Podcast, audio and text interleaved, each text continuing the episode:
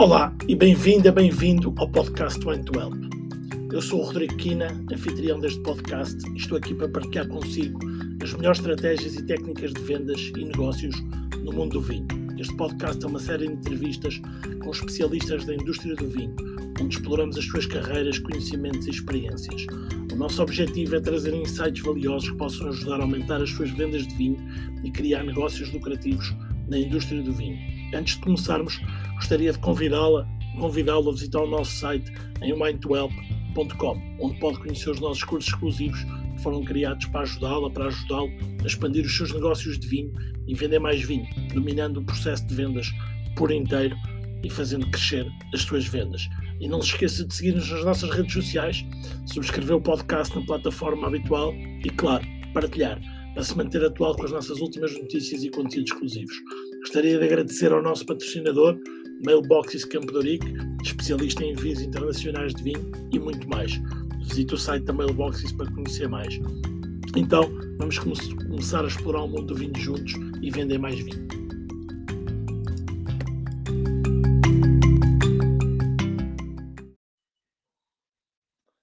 Ora, muito boa noite. Hoje, hoje estamos aqui ao vivo com Cristiano Vanzeler. Cristiano, muito bem-vindo. Obrigado por ter aceito o, o convite. Só que antes de começar, agradecer a quem nos ouve, a quem vai estar aqui connosco. Já dizer que quando quiserem fazer os vossos comentários, as vossas perguntas, é só, só fazerem. Agradecer à Mailboxes de Campo de Rico, ao nosso apoio. Tentar fazer aqui uma, uma, uma pequena apresentação do Cristiano, que vai ser curta, mas eu espero que pelo menos no, no pouco vou dizer que não.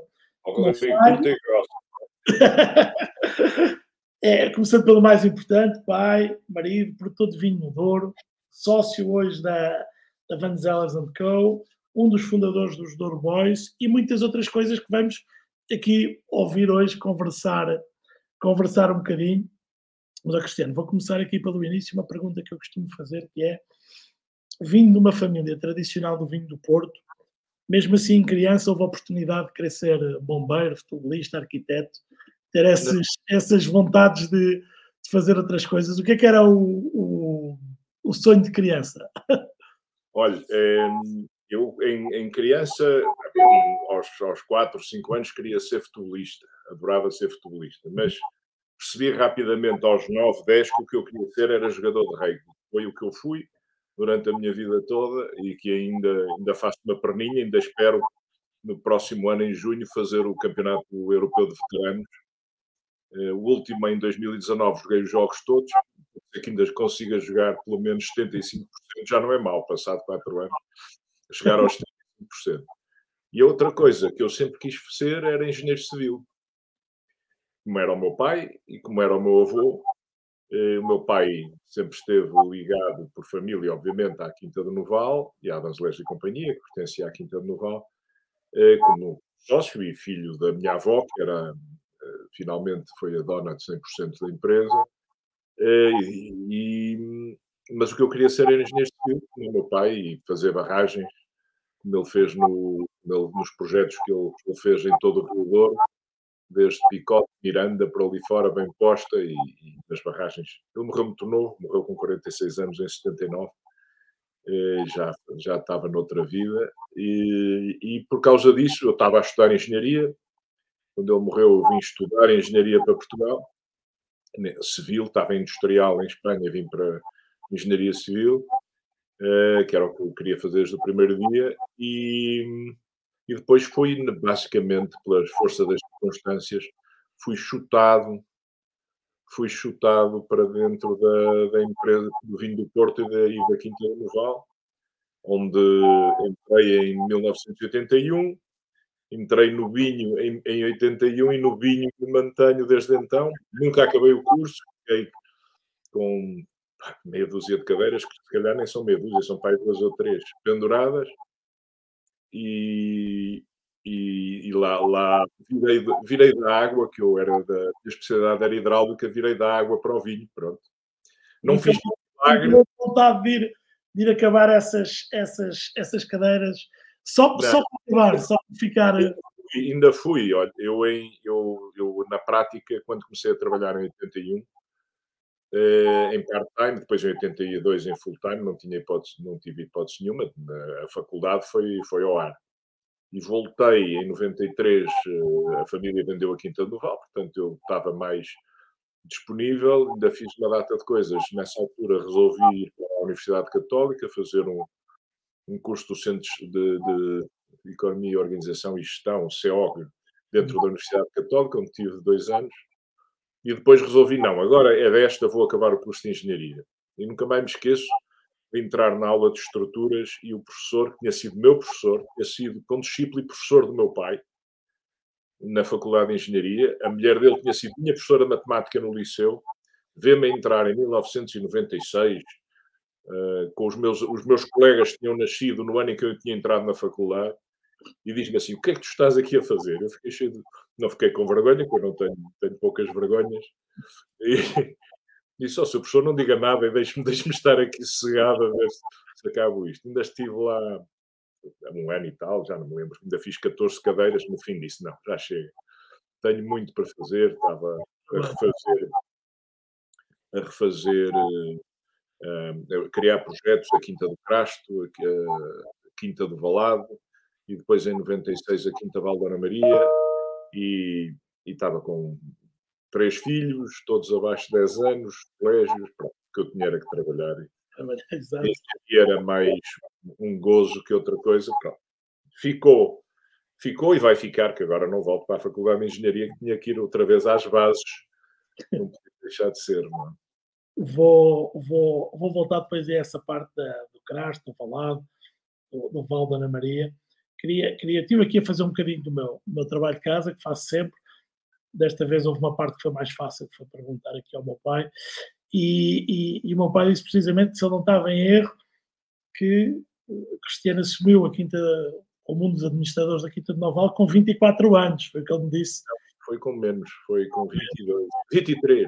23. Portanto, falhou, a memória dele não está assim muito mal. Foi, por, por não, um... foi, no ano em que fiz 24. Ele está, a memória dele está perfeita, mas foi com 23. Mas foi no ano em que fiz 24. Eu faço anos em novembro, portanto foi no ano em que fiz 24. Eu quando digo que entrei para, para a universidade com 16 anos, é porque entrei em setembro, em outubro e faço anos em novembro. Não, é? não exatamente. Dá sempre gozo dizer que foi com 16 anos para eu parecer precoce, mas não, não há nada de precoce.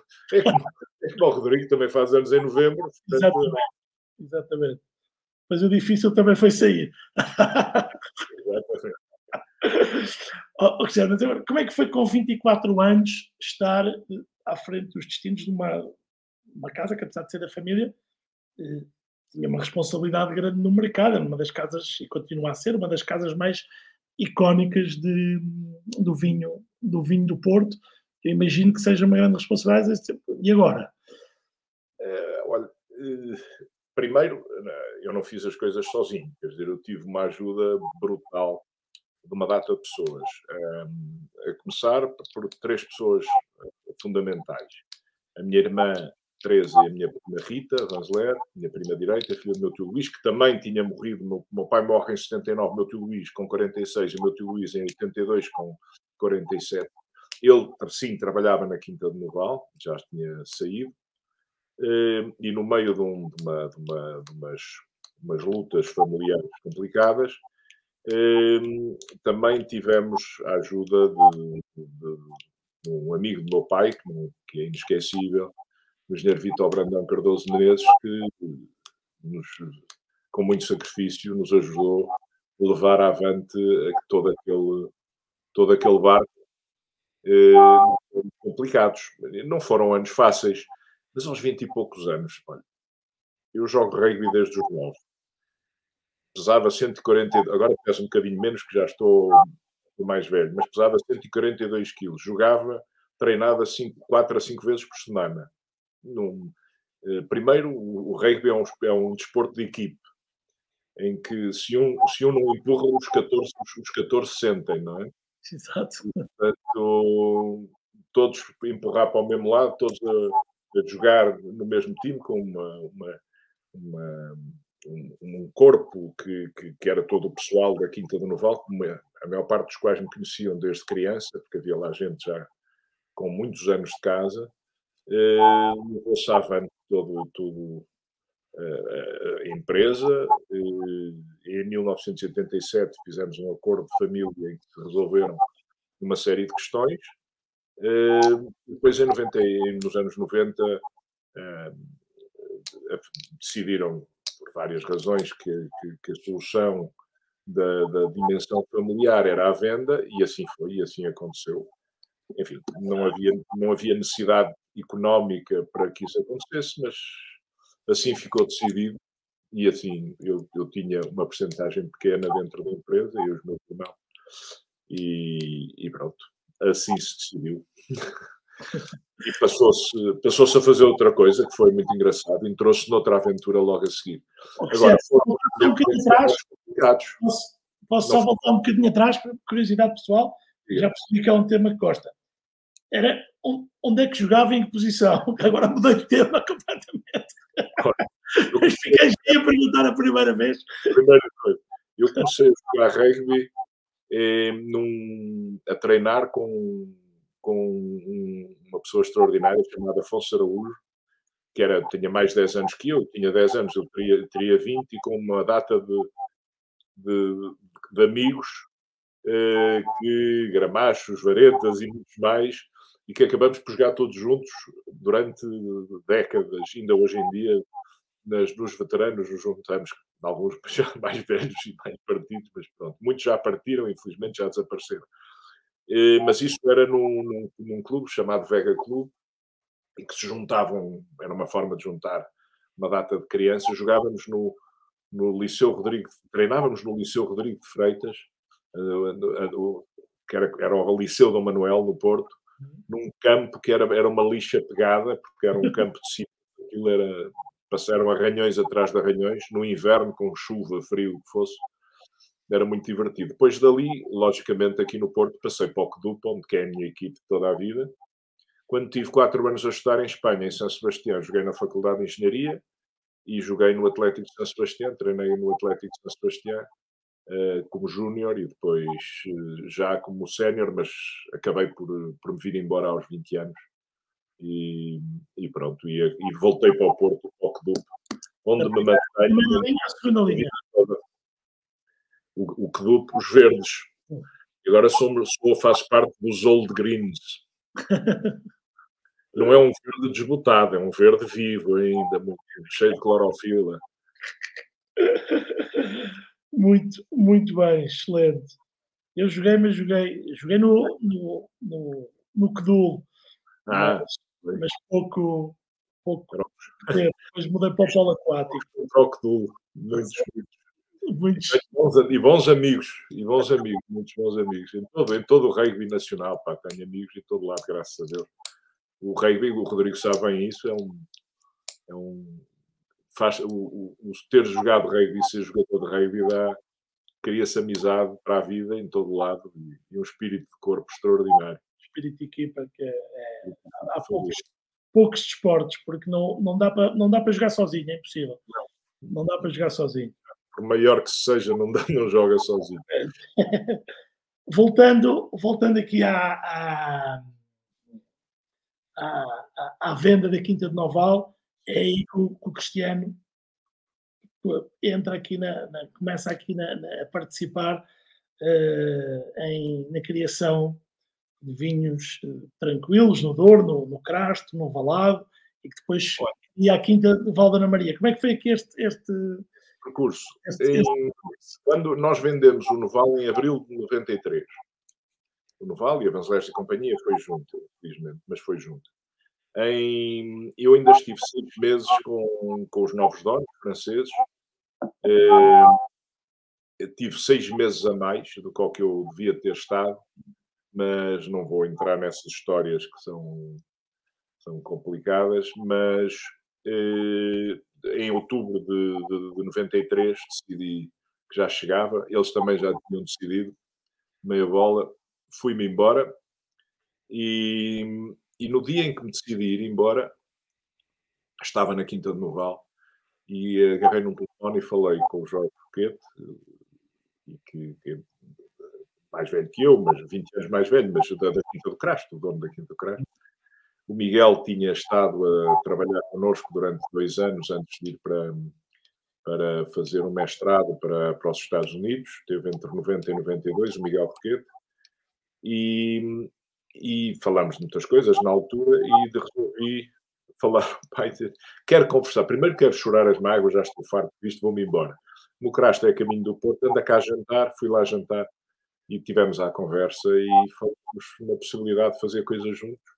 E assim arrancou a Quinta do Crasto, basicamente do princípio de 94, em que durante um ano quase, um ano e pouco, um, teve-se a criar um projeto e a vender vinho que só existiu em setembro de 94. Existia algum Porto que se engarrafou, que se fez, porque havia estoque que, que, que o Jorge tinha guardado, e depois ele chamou uh, o David Baverstock um, para a parte técnica, uh, um enólogo conhecido em Portugal por todo o lado, é? e, e, um velho amigo. Nós, em, em muito, há muitos anos, tínhamos falado, muitos anos antes, tínhamos falado um dia fazemos qualquer coisa juntos. Olha, surgiu a oportunidade e, e tivemos uh, todos a, a, a, criar, a ajudar a criar o projeto da Quinta do Castro. E foi um desafio brutal, engraçadíssimo, divertido e, e, daqueles desafios que valem a pena. Eu tinha 35 anos, portanto era muito mais fácil fazer as coisas. E, e a Quinta do Crasto, por acaso teve, teve piada, porque em 94 é quando se faz o primeiro vinho, a primeira colheita é feita em uh, setembro de 94. Uh, e, e, e, só foi, começou a vender em setembro de 95. Portanto, na prática, até maio de 94, eu viajei algumas vezes e queria, tive a criar um mercado de uma coisa que nunca ninguém tinha provado e que não existia. E, e teve, teve graça, porque essa é uma história que eu não consigo, não esqueço. Na Feira de Londres, na London Wine Fair, em maio de 94, 95, com o vinho Crasto, aquilo que é hoje o Crasto uh, Colheita, ou, ou, uhum. ainda antes de apresentar o Crasto Reserva, que só foi apresentado mais tarde, sentado no, numa hora vendeu-se uh, três vezes uh, a produção, que não era muito grande, foram, não me lembro, mas na ordem, não eram 10 mil garrafas, foi uh, 10, 9, 10 mil garrafas, era uma pequena produção para, para, para arrancar e vendeu-se muito mais do que aquilo que se tinha produzido a preços mais altos que aquilo que tínhamos projetado, por uma, uma, uma, uma rede que já tinha sido criada e, e o Crasto é um caso de sucesso e deve-se a um trabalho extraordinário. Há confiança, primeiro a organização do Jorge, há confiança que ele pôs em dois malucos, eh, o David e eu, e que nos deu carta branca para, para muitas coisas. Espero que não acho que foram, que foram coisas demais, mais tarde, Miguel junta-se rapidamente quando voltou do. Já não me lembro se foi em 95, agora posso estar a falhar datas, mas foi logo de seguida e criou-se uma equipe extraordinária que fez um trabalho fabuloso. Eh, o Tomás entra um bocadinho mais tarde, logo nos anos 90 também. Eh, nós tínhamos, eu tinha combinado com o Jorge um determinado período de trabalho dentro do Crasto que poderia demorar entre 5 e 10 anos, mas com objetivos. E, e, ao fim de cinco anos eh, chegamos os dois à conclusão que, que eu já não acrescentava, eu já estava também a, a, começar a Quinta Val Dona Maria, já tinha começado em 96, e também uh, tínhamos juntado ao arranque do projeto da Quinta do Palado, em 96 também, ao Francisco Ferreira, ao Francisco Olazabal e, e ao pai do João Alves Ribeiro, o engenheiro Guilherme Alves Ribeiro, que era quem estava à frente da, da quinta na altura, e, e era, foram oito desafios. E tudo isto muito engraçado, porque sempre em, em, em conluio, conluio com o Dirk Nipor, hum. e que tinha arrancado com, com, as suas ideias logo nos anos, no princípio dos anos 90, mais precisamente em 90 com o Augusto, fomos, íamos trocando ideias disto e daquilo e daquilo outro, foi, era um, um processo de aventura de fazer nascer com dimensão, com critério e com muita qualidade, esperávamos nós, um, aquilo que era uma nova região dentro de uma velha região, que era Douro dentro da região de Vinho do Porto. Não? havia já exemplos antigos muito bons, que tínhamos como referências o Barca Velha, o Quinta do Coto, na altura, a Ramos Pinto tinha arrancado, um, e depois foram aparecendo, foram é, vários anos diferenciados, o Domingos Alves de Souza e, e, outros que faziam coisas já nos anos 90, o Luís Soares Duarte, João Roseira, eu, sei lá, eu, eu vou-me esquecer de uma data deles, vou, fazer, vou ser terrível nesse aspecto, não é por nada, é mesmo por, pela, pela memória. Mas uh, a Quinta de La Rosa, e, e, e, no fundo foi uma, era uma aventura em que todos estávamos envolvidos num barco para criar essa, essa região, mas evitar ao mesmo tempo, e nós falámos muito nisso, o Dirk e eu, e depois entre nós, no Crasto, no Valado, etc., eh, era preciso criar referências e referências de alto nível, sem as quais arriscávamos a, a ser mais um e a perdermos em, em volumes, em preços, eh, com poucas margens, eh, e, e, e, a região não, aguenta, não aguentava e não aguenta, ainda menos hoje em dia, esse tipo de, trabalho. E, portanto, acho que se, foi andando, não foi navegação à vista, porque havia coisas engraçadas. Eu lembro-me nas primeiras, uh, primeiras idas ao mercado, logo nos anos, princípios dos anos 90, não ia com uma lista de preços. A nossa lista de preços eu, na prática, tinha uma lista de preços de custos, tinha uma lista de preços de base, mas nunca mostrava a ninguém. Um, tinha uma lista de preços, sim, preços de referência na prateleira. E era com base nos preços de referência na prateleira o nosso posicionamento, que queríamos estar, que depois se construía uh, os preços de venda. Não é?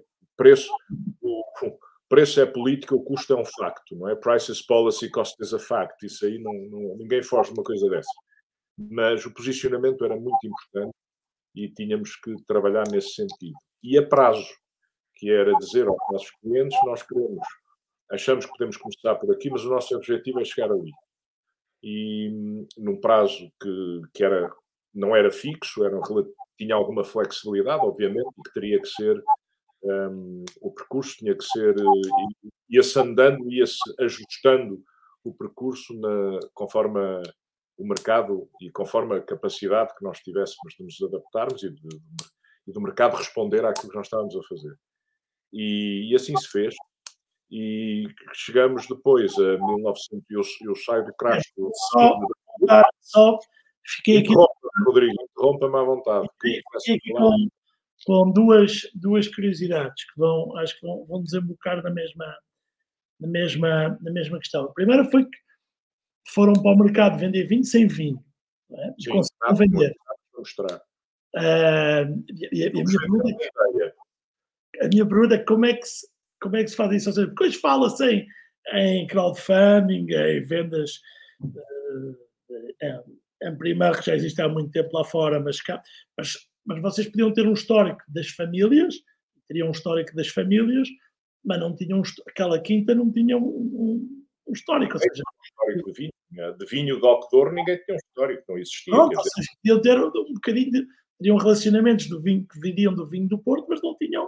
Como é que, como é que se chega ao mercado e se assim, ok, eu vou ter aqui um vinho que vai ter esta qualidade, que vai valer isto, como é que, qual é que é o racional? E, e pelos vistos o mercado aceitou, não é? Eh, há duas coisas importantes no, no mundo do, dos negócios e dos produtos. Eu ouvi no outro dia um, a gente agarra-se esta porcaria do telefone e vê os Instagrams, mas há coisas que são interessantes. E há um, um, um senhor de Harvard que diz que o mais importante são as relações, a confiança nas relações. E, e, foi com base nessas relações que se montou todo o esquema. As pessoas uh, acreditaram, o, o, ativo, o grande ativo que eu tinha, não era o dinheiro da venda da Quinta, da, da Quinta do Noval, porque não era muito e, e não, era, não, não, dava para viver do rendimento, nem nada que se parecesse, e, sobretudo, tinha muitas outras aplicações importantes para se fazer, sobretudo na educação dos meus filhos, que, que já tinham nascido todos e, portanto, havia muito, muito pela frente. E, mas as relações são importantíssimas e, e, o grau de confiança que se estabelece entre as pessoas. Portanto, as pessoas acreditaram naquilo que eu estava a dizer. Claro que eu depois tínhamos tínhamos que provar, quando chegasse a altura de apresentar o produto, tínhamos que provar que aquilo que nós tínhamos dito durante um ano e meio, praticamente, aparecia como tal. E não só apareceu como, e aí o David tem um trabalho extraordinário, que não só apareceu, como superou as expectativas. E, portanto, foi muito trabalhado, foi muito pensado, mas também tivemos a sorte de ser um ano como 1994, que ainda por cima deu o ano 20, portanto teve uma, uma qualidade intrínseca e de base fabulosa. Se tivesse sido 93, tinha sido um desastre. Mas houve a sorte de ser 94. 95 foi outro ano ótimo. 96 foi muito, muito bom também. Portanto, nós, há, há um processo de, de, em que nós, nós Douro em geral, estou a falar no Crasto e depois mais tarde ao lado, o Valder isto é um processo que aconteceu com todos. Nas, nas, experimentações que vamos fazendo, e já havia alguma experiência atrás, eu comecei a fazer experiências no Neval em 1985 com vinhos do Porto. O vinho do Porto não era um segredo, mas um, o Doctor era um segredo total e nós fomos aprendendo on the job também. Uh, e, e, com pessoas que tinham conhecimentos técnicos, que eu, como engenheiro civil, a minha química é a química do cimento, não é? E a química da água, não é? A química do vinho. E, portanto, uh, com pessoas com, com uma capacidade e um conhecimento extraordinário. E, como depois no Valado, o Francisco e o Chito, e que já deram provas disso, e, e por aí fora. E, e, nós conseguimos não só corresponder às expectativas, mas superar as expectativas. E isso deu, no caso do Crasto, que é o primeiro de todos, eh, todos os anos dobrar as vendas. A gente conseguia dobrar a produção e, dobrava as, e, do, e acabou por dobrar as vendas. Porque conseguimos apresentar o produto e ter a, a expectativa de venda uh, a prazo antes da produção do ano seguinte. Portanto, já tínhamos que, com, conseguíamos responder um, com base numa experiência que se foi criando ao longo do tempo. Há, uma, há, há, muita, há muito, muito, muita preparação, muito pensar muito no assunto, mas também há outra coisa uh, fundamental que, que, acaba sempre por jogar, que é a sorte. Quer dizer, a gente o tempo correu bem, as, as, as de uma recessão dos, no princípio dos anos 90 e, portanto, estava-se a desenvolver de outra maneira. Quer dizer, há uma série de circunstâncias que permitem o, os mercados, também um foco nos mercados emissores de opinião, como era a Inglaterra, hoje em dia a Inglaterra e os Estados Unidos, mas que eram fundamentais para se poder difundir minimamente aquilo que se estava a fazer. E, portanto, tudo isso foi pensado, mas ia sendo trabalhado ao mesmo tempo e andando para a frente. Ia-se aprender. Porquê que os anos 90 foram. Claro que já havia, já havia Doc Douro antes dos anos 90, mas foram os anos em que surgiram vários destes projetos e, e, muitos outros. Foi o que houve um salto tecnológico, houve também os primeiros enólogos a sair da, da, das. Não, eu acho que há, há, duas, os primeiros, há, duas, há duas razões uh, principais, porque os projetos não são lançados pelos enólogos que saíram necessariamente, os primeiros não foram lançados pelos enólogos. Há, há, uma, há uma série de circunstâncias que me parece que são que, de coincidências e de circunstâncias que se conjugaram. Primeiro, a entrada nos anos 80 de uma, de uma geração de, de, de, pessoas com mais ou menos preparação, eu talvez fosse o menos preparado nesse aspecto, na, nas empresas de vinho do Porto, mas com profundo conhecimento do, do Douro e que, que beberam do conhecimento de, de, uma longuíssima tradição, no caso da Ramos Pinto, no caso da Ferreira, e depois enólogos que foram aparecendo na altura, o José Maria Soares Franco, um, David Baverstock e, e, outros que trabalhavam, no, começaram a trabalhar na... Há umas primeiras fornadas da Universidade de Trás-os-Montes, mas são fornadas de engenheiros, de engenheiros agrónomos, não são de enologia propriamente dita. Mas esses também tiveram, José Carlos Oliveira, o, o António Magalhães, que está na, na Taylor, e muitos são, são de uma primeira geração da Universidade de Trás-os-Montes, que teve uma influência importantíssima nisso. Mas uma influência de porque a influência das ideias eh, vem dessa nova geração. O DIR, que regressa, de, entra na empresa meados finais dos anos 80, claro que há o João Nicolau de Almeida, que está, tem uma preparação brutal e que vem de trás Hum, mas com pessoas com uma enorme visão, como era o José António Rosas na, na Ramos Pinto, já não se fala no, no, no Fernando Nicolau da Almeida da Ferreira, etc. Hum, e depois há também é uma altura em que as empresas e famílias vendem os negócios. A Ramos Pinto é vendida em 87, desculpa, a Ferreira é vendida em 87, se não me engano, a Ramos Pinto também é vendida mais ou menos nessa altura, o Noval é vendido em 93. Há uma movimentação hum, grande e, portanto, há, de uma forma ou de outra, uma disponibilidade de algumas pessoas que passam a ter uma, alguma liberdade de ação diferente daquelas que tinham nas responsabilidades anteriores que tinham e que, que permite desenvolver ideias e, e, e processos. Há uma, as reflexões dos anos 80 eram muito fáceis. Como é que é possível uma região que tem como exemplos um Barca Velha, como exemplos algumas coisas que a, Ramos, que a Real Companhia Velha, a Real Película faziam e, e, algumas coisas que iam aparecendo ao longo dos tempos. Quinta do Couto é outro exemplo grande, foi uma referência durante muitos anos. Como é que é possível uma região que desperdiça 50% do, da sua produção a fazer porcaria? para destilar, para ver localmente, feito fora do contexto. E, portanto, não há necessidade nenhuma desse desperdício. Vamos tentar pôr em andamento uma máquina, porque há exemplos que permitem perceber que, que, que, que dá resultado e que, que, se consegue ir a algum lado. Portanto, era, e de repente há uma geração que vem depois das universidades, já dos cursos de enologia, como é o caso do Francisco Ferreira, do Chico, do, do Francisco Olazabal e do, do Jorge Serodo e de muitos outros.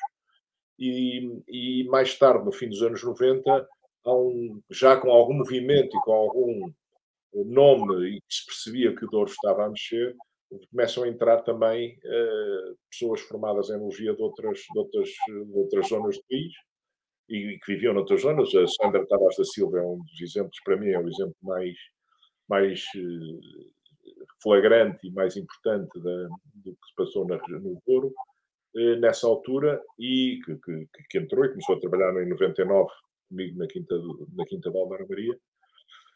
Mas o Jorge, na altura, estava a trabalhar, o Jorge Schroeder, na o Dirk. Portanto, há também. O Dirk é um.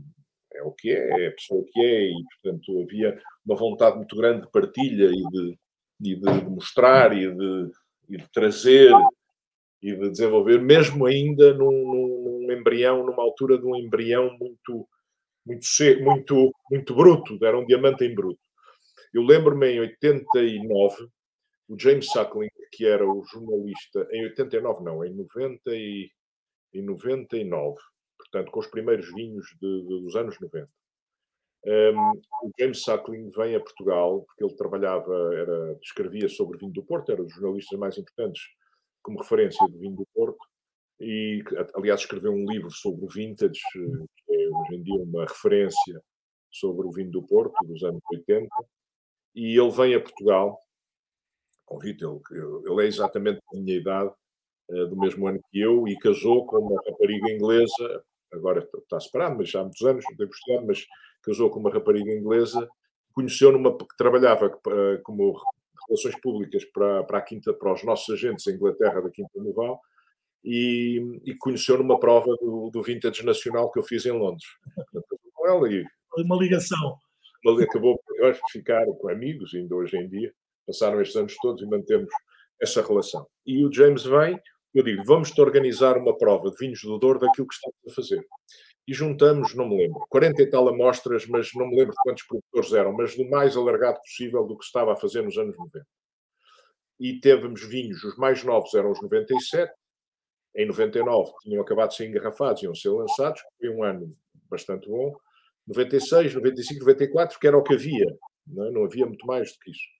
E o James Suckling no final não escreveu, mandou-me uma mensagem, um e-mail, ou logo foi, a dizer: opá, não escrevi porque achei que, embora você, acho que estão no bom caminho, vocês ainda não estão lá. Portanto, eu preferi não escrever nada uh, a dizer. Eu achava que ia encontrar já uma nova Toscânia, mas a Toscânia já tinha muito mais décadas eh, de trabalho que nós tínhamos, não é? Mas ainda não estão lá. E realmente nós ainda não estávamos lá, mas foi um, um chamar de atenção. Nós tínhamos consciência do trabalho que ainda tínhamos todos que fazer mas foi um chamar de atenção muito grande para. Ai, tenho... Desculpa, Rodrigo, para o meu telefone começa a tocar, eu já eu tenho que o desligar, desculpa. uma chamada de atenção grande para o trabalho que ainda estava à nossa frente. Nós ainda estávamos na pré-história. Agora estamos, agora já não estamos nas pré-histórias, estamos um bocadinho na ainda não, ainda não chegamos à civilização da Suméria, mas eh, Douro, mas eh, da pré-história já passamos. Estamos ainda na, na, civilização, ainda não chegamos à Babilónia, ainda estamos um bocadinho, um bocadinho antes. Eu, eu queria tocar nesse, nesse, nesse ponto do, da idade e da comparação com outras regiões e às vezes as expectativas que em Portugal se põe, mas, mas vou chegar lá. Eu queria só perguntar uma outra coisa, que é o, o não estarem muitos de vocês nas grandes empresas, de ter havido essa, essas vendas, essas, essas saídas, permitiu que houvesse muito mais hum, essa partilha, essa entreajuda, eh, assim, de uma forma mais, um bocadinho mais liberta, ou isso já era normal também entre as famílias do vinho do Porto? Isso já era normal. Eu vou dar um exemplo, Rodrigo, que para mim foi muito marcante. Uh, foi logo no princípio da minha vida no, na Quinta do Noval. Eu entro na Quinta do Noval em março de 81 e em outubro de 81 há um grande incêndio no, nos nossos. No, nós tínhamos dois armazéns na rua de Canos Reis, em frente um ao outro. A rua dividia os dois armazéns e o armazém dos escritórios, dos engarrafamentos, da linha de engarrafamento, etc. Um, há um grande incêndio à noite, por causa de um curto-circuito. Nesse grande incêndio, o armazém foi todo destruído. E as nossas linhas de engarrafamento ficaram destruídas. A mais moderna foi completamente destruída. Ficou uma linha muito antiga, mas que não, no momento não tinha logo capacidade de trabalho. Uh, Destruíram-se uma data de todos os documentos da empresa, os escritórios, enfim, foi um, uma coisa muito traumática e muito. Eh, eu, eu e um dos meus primos ainda tentamos entrar no escritório, nos armazéns, para tentar salvar alguma coisa e perceber o que estava a passar. E o que salvamos foi a nós próprios, porque aquilo começou tudo a cair e foi ver se havias para sair lá a correr, senão caíamos tudo em cima. Eh, e eu nunca mais me esqueço, vi uma estátua do meu tetravô, eh, que ainda lá, que, que, que, que pertence a um dos que está nas mãos de um dos meus primos, e essa estátua estava na entrada do escritório e eu pula em cima de uns sacos de rolhas em frente ao armazém e disse ao oh, trisavô, olhe, para isto tudo a arder, é pelo menos menos na alma, pronto. Nunca mais me esqueço de pôr a estátua ali, tirei-a do armazém para ela não se destruir, no meio da rua, com bombeiros a passar e o, o trisavô a olhar para, o tetravô a olhar para aquilo tudo a arder. No dia seguinte, de manhã, estavam os presidentes e, e os donos das empresas do Porto, entre os quais o Tim Sandman, que tinha vindo de Inglaterra por acaso nessa altura, o Alistair Robertson, o Robin Reed da Croft, o Alistair Robertson da Taylor, eh, não falhou, não faltou ninguém.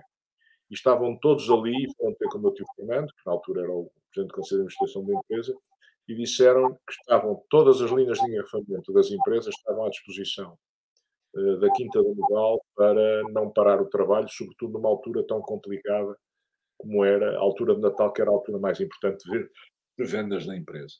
E esse espírito de solidariedade desinteressada eh, de concorrentes, na, prática todas as empresas, havia 21 grupos de empresas vindo do Porto na altura, eram todos concorrentes, mas eram todos solidários, e isso aconteceu também quando houve outros incêndios noutras empresas vindo do Porto.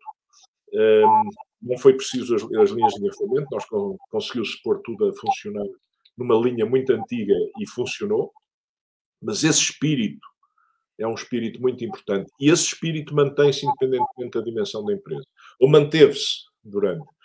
Eh, agora há uma, novos players, ainda os, os, os, aqueles que cá andam há muitos séculos ainda se lembram bem disso e esse espírito ainda se mantém em muitas circunstâncias.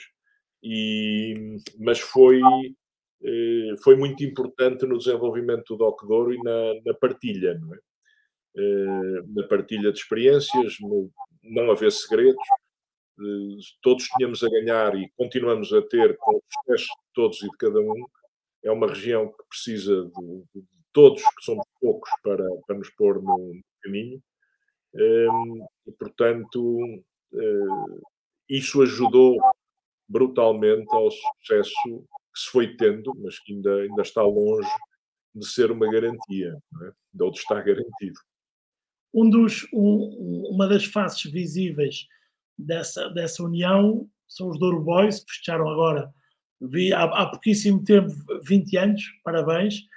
É, que acabam por ser um, um, uma, uma, formalização, um bocadinho de, de, união entre, entre, entre produtores. Quando, isso, quando surgem os Durbois, por que razão é que sentiram que tinham que ir mais além, que as, as empresas envolvidas tinham que ir mais além, tinham que eh, mostrar isso ao mercado, que não era só, ok, encontrarem-se, partilharem, ajudarem-se, mas que tinha que, que haver um, uma marca. Em, em, 90, em 94, um, ou em 96, se quiser, eu tinha responsabilidades no Val Dona Maria, que estava a arrancar, que era meu, uhum. uh, onde eu estava a colaborar desde o princípio, e no Valado, onde eu estava a colaborar desde o princípio. E com o DIRC era, era uma coisa recorrente discutirmos, conversarmos sobre A, sobre B, sobre C, e no fundo ali já havia um embrião do que foram a seguir os Douro O Francisco Olazabal trabalhava no Valado, como ainda trabalha, o Valmião uh, arranca o projeto em, com a colheita de 99, mas que se começa a ser vendido em 2001, em 2001, exatamente. E, mas fazíamos isso de uma forma muito empírica, muito caótica, muito sem estruturas de espécie nenhuma. Íamos fazendo, olha, vem um jornalista, que tal se a gente fizesse uma, visita e mostrasse o que é que a gente está a fazer? Depois vem o James Suckling, vamos fazer qualquer coisa a ver, para que vejam o que é que a gente anda a fazer. E uma coisa, dizia outra, uma coisa a outra, chegou uma altura em que já estavam as empresas com mais, no princípio dos anos 2000, mais estruturadas, e nos sentamos todos um dia à volta da mesa, porque há relações familiares entre uns e outros, eh, não entre todos, mas e, e ligações antigas, de amizade, etc.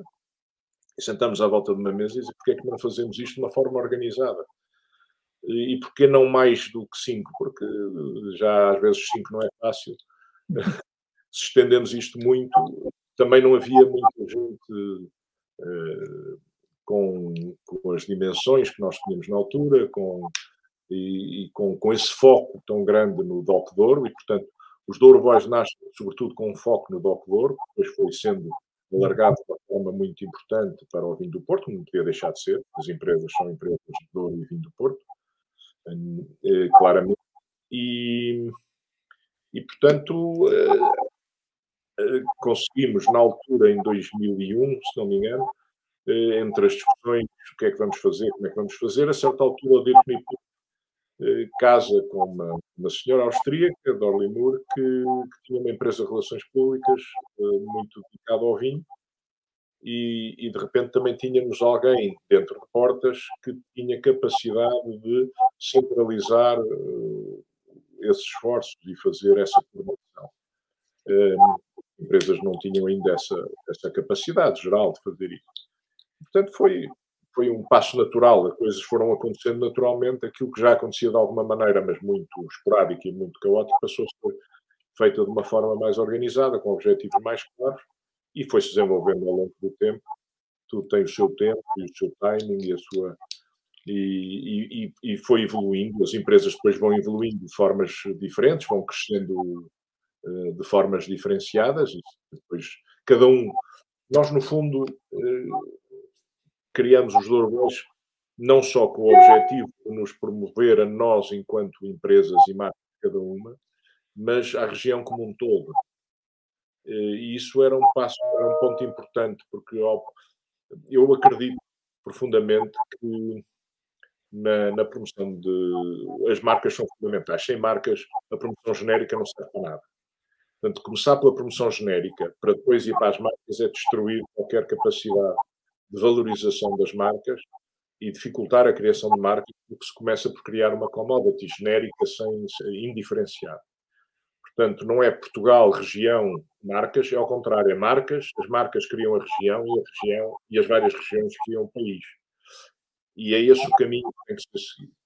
E, e portanto, nós, com as nossas marcas, tentamos criar uma base sólida e uma liderança para o Douro que desse eh, referências e que trouxesse referências dos, daquilo que Portugal conseguia fazer, portanto, referência para o país como um todo, mas referências também para dentro da região, para que os novos players que fossem entrando tivessem essa referência e não referências mais baixas, ou seja, não tentarmos que as referências fossem cada vez mais altas e mais valorizadas, por forma a, a, a que as marcas que entrassem tivessem a ambição de, de criar valor e de chegar uh, uh, a um patamar cada vez mais alto e mais elevado. E, e, foi isso que foi sendo feito ao longo do tempo. E, por acaso é engraçado, o primeiro, não sei se o Rodrigo tem essa consciência, a primeira vez que, um, que uma, uma publicação internacional, uh, o Wine Spectator neste caso, que o Robert Parker fazia alguns, alguns uh, provas, mas era vinho do Porto. Vinhos de mesa, taquete, Portugal não existia. E no Wine Spectator a mesma coisa, praticamente não existia, não existia nada. Mas a primeira vez que há vários vinhos portugueses com mais de 90 pontos numa revista internacional é no Wine Spectator. E o primeiro artigo, há um artigo em 2003 ou 2004 que não tem referências eh, de notas, que não tem notas, eh, não tem pontuações, eh, e, mas há, e o artigo primeiro é de 2005, e, as, e os primeiros vinhos são de 2003, da colheita de 2003. Estamos a falar há, men, há 17 anos, não foi há 30. Não foi há 50, sim. Não foi há 50. E é a primeira vez que há vários vinhos portugueses com mais de 90 pontos. Eu lembro-me que era uma lista de 25 vinhos, dos quais dois eram Madeira, se não me engano, mais vinhos portugueses, fora vinhos do Porto. Atenção. Hum madeiras e moscatéis. E desses 23 vinhos, eram 20 eram dos Douro Bois, eram quase todos do Douro, se não mesmo todos do Douro, e 20 eram dos Douro Bois. Eram Valdora Maria, Valado, Mião, Crasto e, e, e Nipó.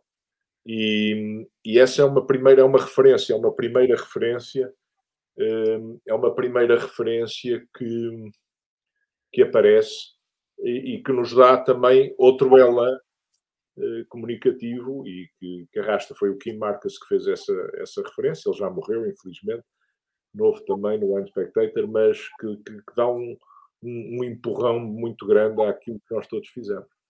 Um, e, e, pronto, os Doorboys foram se desenvolvendo ao longo do tempo e da história, e, e, e aqui estamos, celebramos oficialmente 20 anos, quer dizer, a gente celebra oficialmente quando há uma data, há um, há um, há um tempo que, que há uma continuidade do tempo que, que, que, faz com que isso dessa celebração. Faz, agora tenho uma, uma, uma, uma, pergunta que talvez seja um bocadinho, um bocadinho uh, difícil. Ao mesmo tempo, eu, eu acredito que vocês tenham muito orgulho, obviamente, dos projetos individuais, mas também nesse, nesse trabalho dos Douro Boys, mas ao mesmo tempo não faz um bocadinho de confusão um, olhar à volta e dizer assim, ok, nós fizemos isto há 20 anos e não se vêem uh, projetos de união de, de produtores, outros projetos uh, com, com que escopo for, mas que,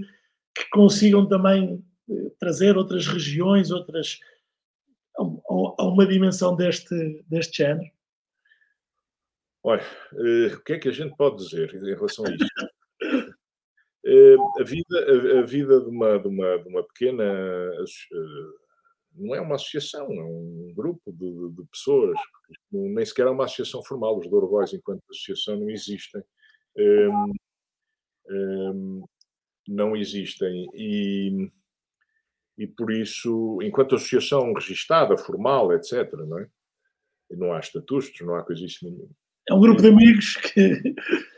Eh, existe uma, uma marca registrada, mas não, não existe mais do que isso. E, entretanto, hum, nós tentamos ao longo do tempo eh, ver se havia parceiros noutras regiões que pudessem, eh, de uma forma informal, que se juntassem para ser fácil fazer um diálogo e tentarmos fazer coisas em conjunto. Nunca se conseguiu fazer nada, porque nós não andávamos a arrastar a carroça, a puxar, a puxar o carro de bois e a, a fazer noutras regiões aquilo que as pessoas não faziam nas próprias regiões. O máximo que conseguimos fazer foi engraçado, foi um grupo, arrastar um grupo de espanhóis e criamos durante um par de anos valente uma coisa chamada Douro do Ero, no princípio dos anos 2000, em que juntamos sete produtores espanhóis, o Pingos, o Mauro, Leda, uh, de Silos, o Belo Andrade e o Lurton, o Telmo Rodrigues, está-me a falhar um. Está-me a falhar um. Ah, e o Javier Zaccanini com o Alto. E, e, fizemos várias apresentações em Nova York, em, em, vários sítios, em Bordeaux, nas feiras da Vinexpo. Fizemos coisas muito engraçadas e muito divertidas juntos. Mas mesmo este grupo de espanhóis, com, com marcas absolutamente extraordinárias, estamos a falar do Peter Sissex, do Pingos, etc., depois não, nós é que éramos o elo de ligação deles. Eles, entre eles, embora se conhecessem e, e tivessem, não tinham esse espírito de ligação que, que acabaram por que, que, tinham, que nós tínhamos e que e portanto eh, de alguma forma não foi possível e, e, mas também devo dizer francamente que também se existissem uma data de grupos por aí uns atrás dos outros será que banalizavam? Não, não... Só, não, não é fazer por fazer, mas. Não, não, claro. Quando mas houvesse. Não é fácil, sabe que a partir de determinada altura as dimensões das empresas e, e nós, quando começamos, começamos todos na mesma dimensão, estávamos todos no mesmo estágio. Quer dizer, no fundo, estávamos todos. Uh, o único que tinha uma empresa organizada era o DIRC, porque era uma empresa vindo do Porto, que, que, que tinha uma. Uhum. Tudo o resto eram nascituros, não é? eram? Eram nascidos na mesma altura, eram todos, eram todos bebés de fraldas e, e, estávamos todos na mesma dimensão. E, portanto, também, de alguma forma, era, foi, era relativamente fácil eh, encontrar e, e, dialogar e criar eh, as sinergias que se mantiveram durante, durante estes anos todos. Agora vou, vou, vou muito atrás. A minha, eh, será que algumas dessas, dessas sinergias que existem das, das empresas vindo do Porto têm a ver um bocadinho também com, com, com a gênese de família Vanzela holandesa, Nipor hoje dos, dos Países Baixos, uh, muitas empresas inglesas, ou seja, também um bocadinho com esse espírito de, de, de comunidade estarem fora do país, de comunidade. De, não tem a ver com estavam fora porque estão, estão há, há, há 400 anos em Portugal, mas, mas no fundo acaba por, por haver isso à volta do mundo, que acaba por haver um bocadinho de, de comunidade quando há várias empresas que vieram com pessoas de fora e depois esse espírito prolonga-se no tempo. Às vezes já nem sabe muito bem porquê, mas. É, mas, oh, oh, Rodrigo, sabe, há uma coisa engraçada. Um, no século XX, a maior parte das empresas que existiam de vinho do Porto, a certa altura, eram portuguesas, não eram estrangeiras. Sim. Não, mas eu digo a, gente, ou seja, eu estou aqui a tentar. Eh, mas há eh, o, a região do Douro, Portugal é um país pequenino. A região do Douro é uma região pequenina dentro de um país pequeno. O vinho do Porto ainda é mais pequeno dentro de, de tudo, não é? E portanto. Um... Mostra pessoas, às vezes estão dentro do vinho, as regiões, e quando as pessoas percebem o tamanho do, do, do Douro ficam, ficam, ficam impressionados. Portugal, Portugal é muito típico dentro de uma, uma determinada uh, classe social e de uma determinada sociedade, estamos a falar do século XVIII, século XIX, as pessoas casavam muito entre elas. Um, os meus, três dos meus uh, antepassados diretos, o meu quinto avô, o meu quarto e o meu terceiro avô, casaram com primas direitas. Também há muitos primos das várias famílias do vinho do Porto. Ah, e depois há ligações que casam uns com A, com B, com C, depois misturam-se, depois trocam-se e, e, e, vão, vão, vão fazendo essas, essas ligações. E não, não quer dizer que por serem família ou terem alguma relação de parentesco fiquem mais amigos ou menos amigos. Mas há um, no, no setor de vinho do Porto, naquilo que, que é importante que, para, que, que, estamos a tratar e no, no Douro, eh, há uma, uma relação uh, e uma, uma, uma, uma noção geral de um destino comum e em que estamos todos no mesmo barco, depois há sempre pessoas que pensam diferente e que agem de forma diferente, etc. Uns que fazem a geneira, outros que não fazem, outros que são pioneiros nisto, naquilo, naquilo outro. Mas sempre houve um bocado esse, esse espírito de. E houve guerras, e houve, e houve discussões, e meu Deus. Mas, eh, mas há sempre um, esse, uma, uma certo espírito comum de objetivos comuns e que de um bem comum que é preciso cuidar porque todos dependemos dele e vivemos dele, não é?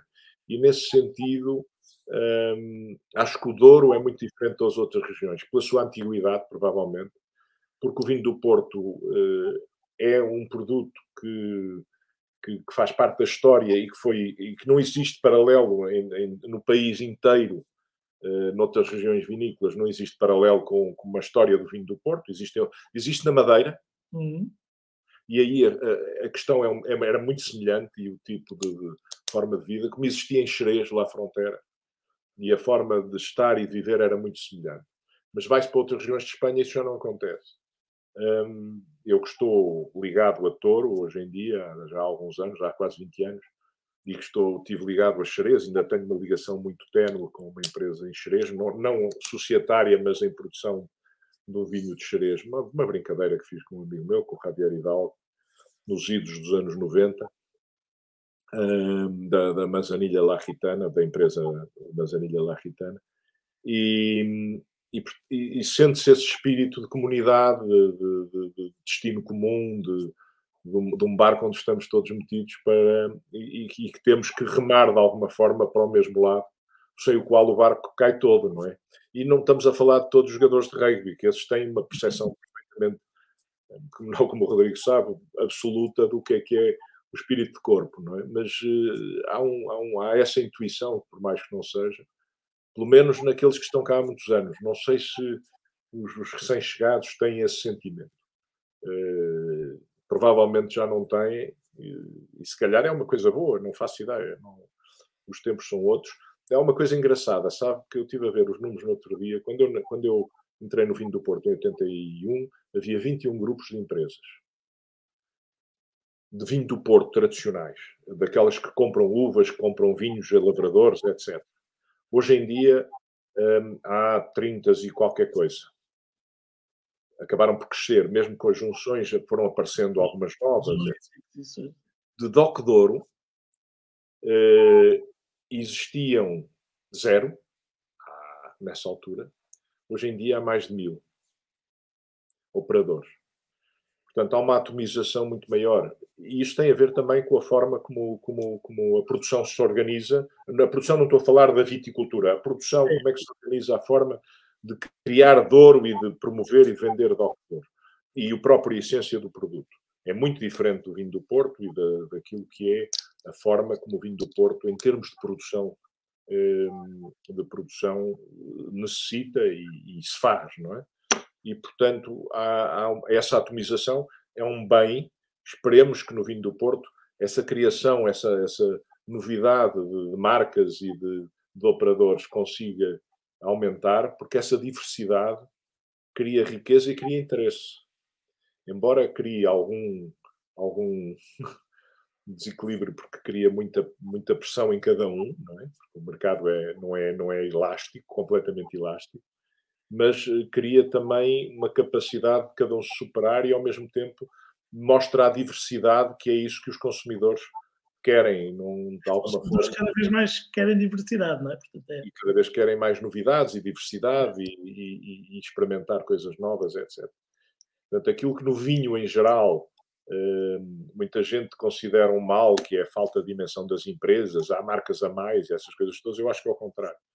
Eu acho que o vinho vive da existência dessa enorme diversidade e do espaço que cada um consegue criar em várias dimensões. Depois, se calhar, agregam-se uns, fazem maiores, eh, criam empresas de maior dimensão do outro lado. Não sou contra a dimensão, antes pelo contrário, mas, eh, mas acho que essa diversidade e essa dispersão é um bem num, num produto que não tem, não é um bem essencial, não é? E depois tem outra coisa muito interessante com muitas coisas na vida, mas o vinho tem essa, essa particularidade. Tudo aquilo que a gente come tem, tem sempre o mesmo destino. O vinho, é, o destino é muito, muito mais rápido, não é? Como dizia o meu tio Luís, que dizia: Eu não bebo branco, porque quando bebia branco, entrava branco, saía branco. Quando bebo tinto, entra tinto, sai branco, fica cá qualquer coisa. no fundo, a gente prova, bebe qualquer coisa, cinco minutos depois está. Não estou a cinco minutos, mas está a despejá-lo em algum sítio. Portanto, nós não somos, nós não somos nenhum artistas extraordinários, nem, nem nenhum génios, nem nada. Somos o que é que nos diferencia de um, de um produto banal, eh, em geral, como produtores de vinho. A nossa capacidade de criar momentos e ilusões. Nós, no fundo, como, como produtores, mais do que produtores de vinho, somos contadores de histórias. E, portanto, nós somos criadores de momentos e contadores de histórias e nós conseguimos o sucesso daquilo que cada produtor consegue fazer tem a ver com a qualidade intrínseca do produto e aí há muita técnica é preciso. E muito, muita técnica e muita sensibilidade são as duas coisas fundamentais. Pode ser-se um técnico extraordinário de vinhos, um enólogo que sabe tudo sobre a química do vinho e só fazer coisas sem graça nenhuma. Como se pode saber muito pouco uh, e, e, conseguir fazer algumas coisas com um interesse absoluto. Uh, como dizia o meu amigo o meu amigo Miguel Louro, numa reunião, ele é médico, e numa reunião em que estavam a falar sobre agricultura e desenvolvimento, ele conta essa história que um dia, e, e falou sobre medicina, e durante a medicina ele teve calado o tempo todo, e depois quando chegou à agricultura pôs-se a falar imenso. Ele é produtor do, da Quinta do Moro. É? Para mim é um dos melhores vinhos portugueses de sempre, é o vinhos com mais personalidade que eu algum dia encontrei. Se há 10 grandes vinhos em Portugal, o Quinta do Moro, para mim, não tem a ver com a minha amizade com o Miguel, mas é um dos vinhos que eu, de que eu tenho uh, maior eh, memória e apreço. E o Miguel dizia, mas, e perguntaram ao doutor, mas quando foi da medicina, que é a sua profissão e tal, o senhor não disse nada, e agora da agricultura, depois diz, diz tudo e mais alguma coisa, ele às vezes até diz coisas demais, e ele dizia, sabe, é que eu só falo daquilo que não sei. só falo daquilo que não sei. E, e eu bocadinho também, eu acho que no mundo do vinho nós temos que ter esse bocadinho de, de sensibilidade daquilo que a gente não sabe tecnicamente, mas que, que consegue perceber para, para criar qualquer coisa que, que acrescente valor àquilo que as pessoas, que é a vida das pessoas, de uma forma ou de outra, no fundo, não é? Porque é que se paga 100 euros por uma garrafa ou 300 euros por uma garrafa A e, e 20 ou 10 ou 5 para a garrafa B. Há uma diferença qualitativa, essa diferença qualitativa às vezes, em muitos casos, justifica a diferença de preço. Mas em muitos casos a diferença de preço não é tão grande assim, não é? Sim, não é 30 vezes ou 50. Não é 30 ou 50 ou 100, não é?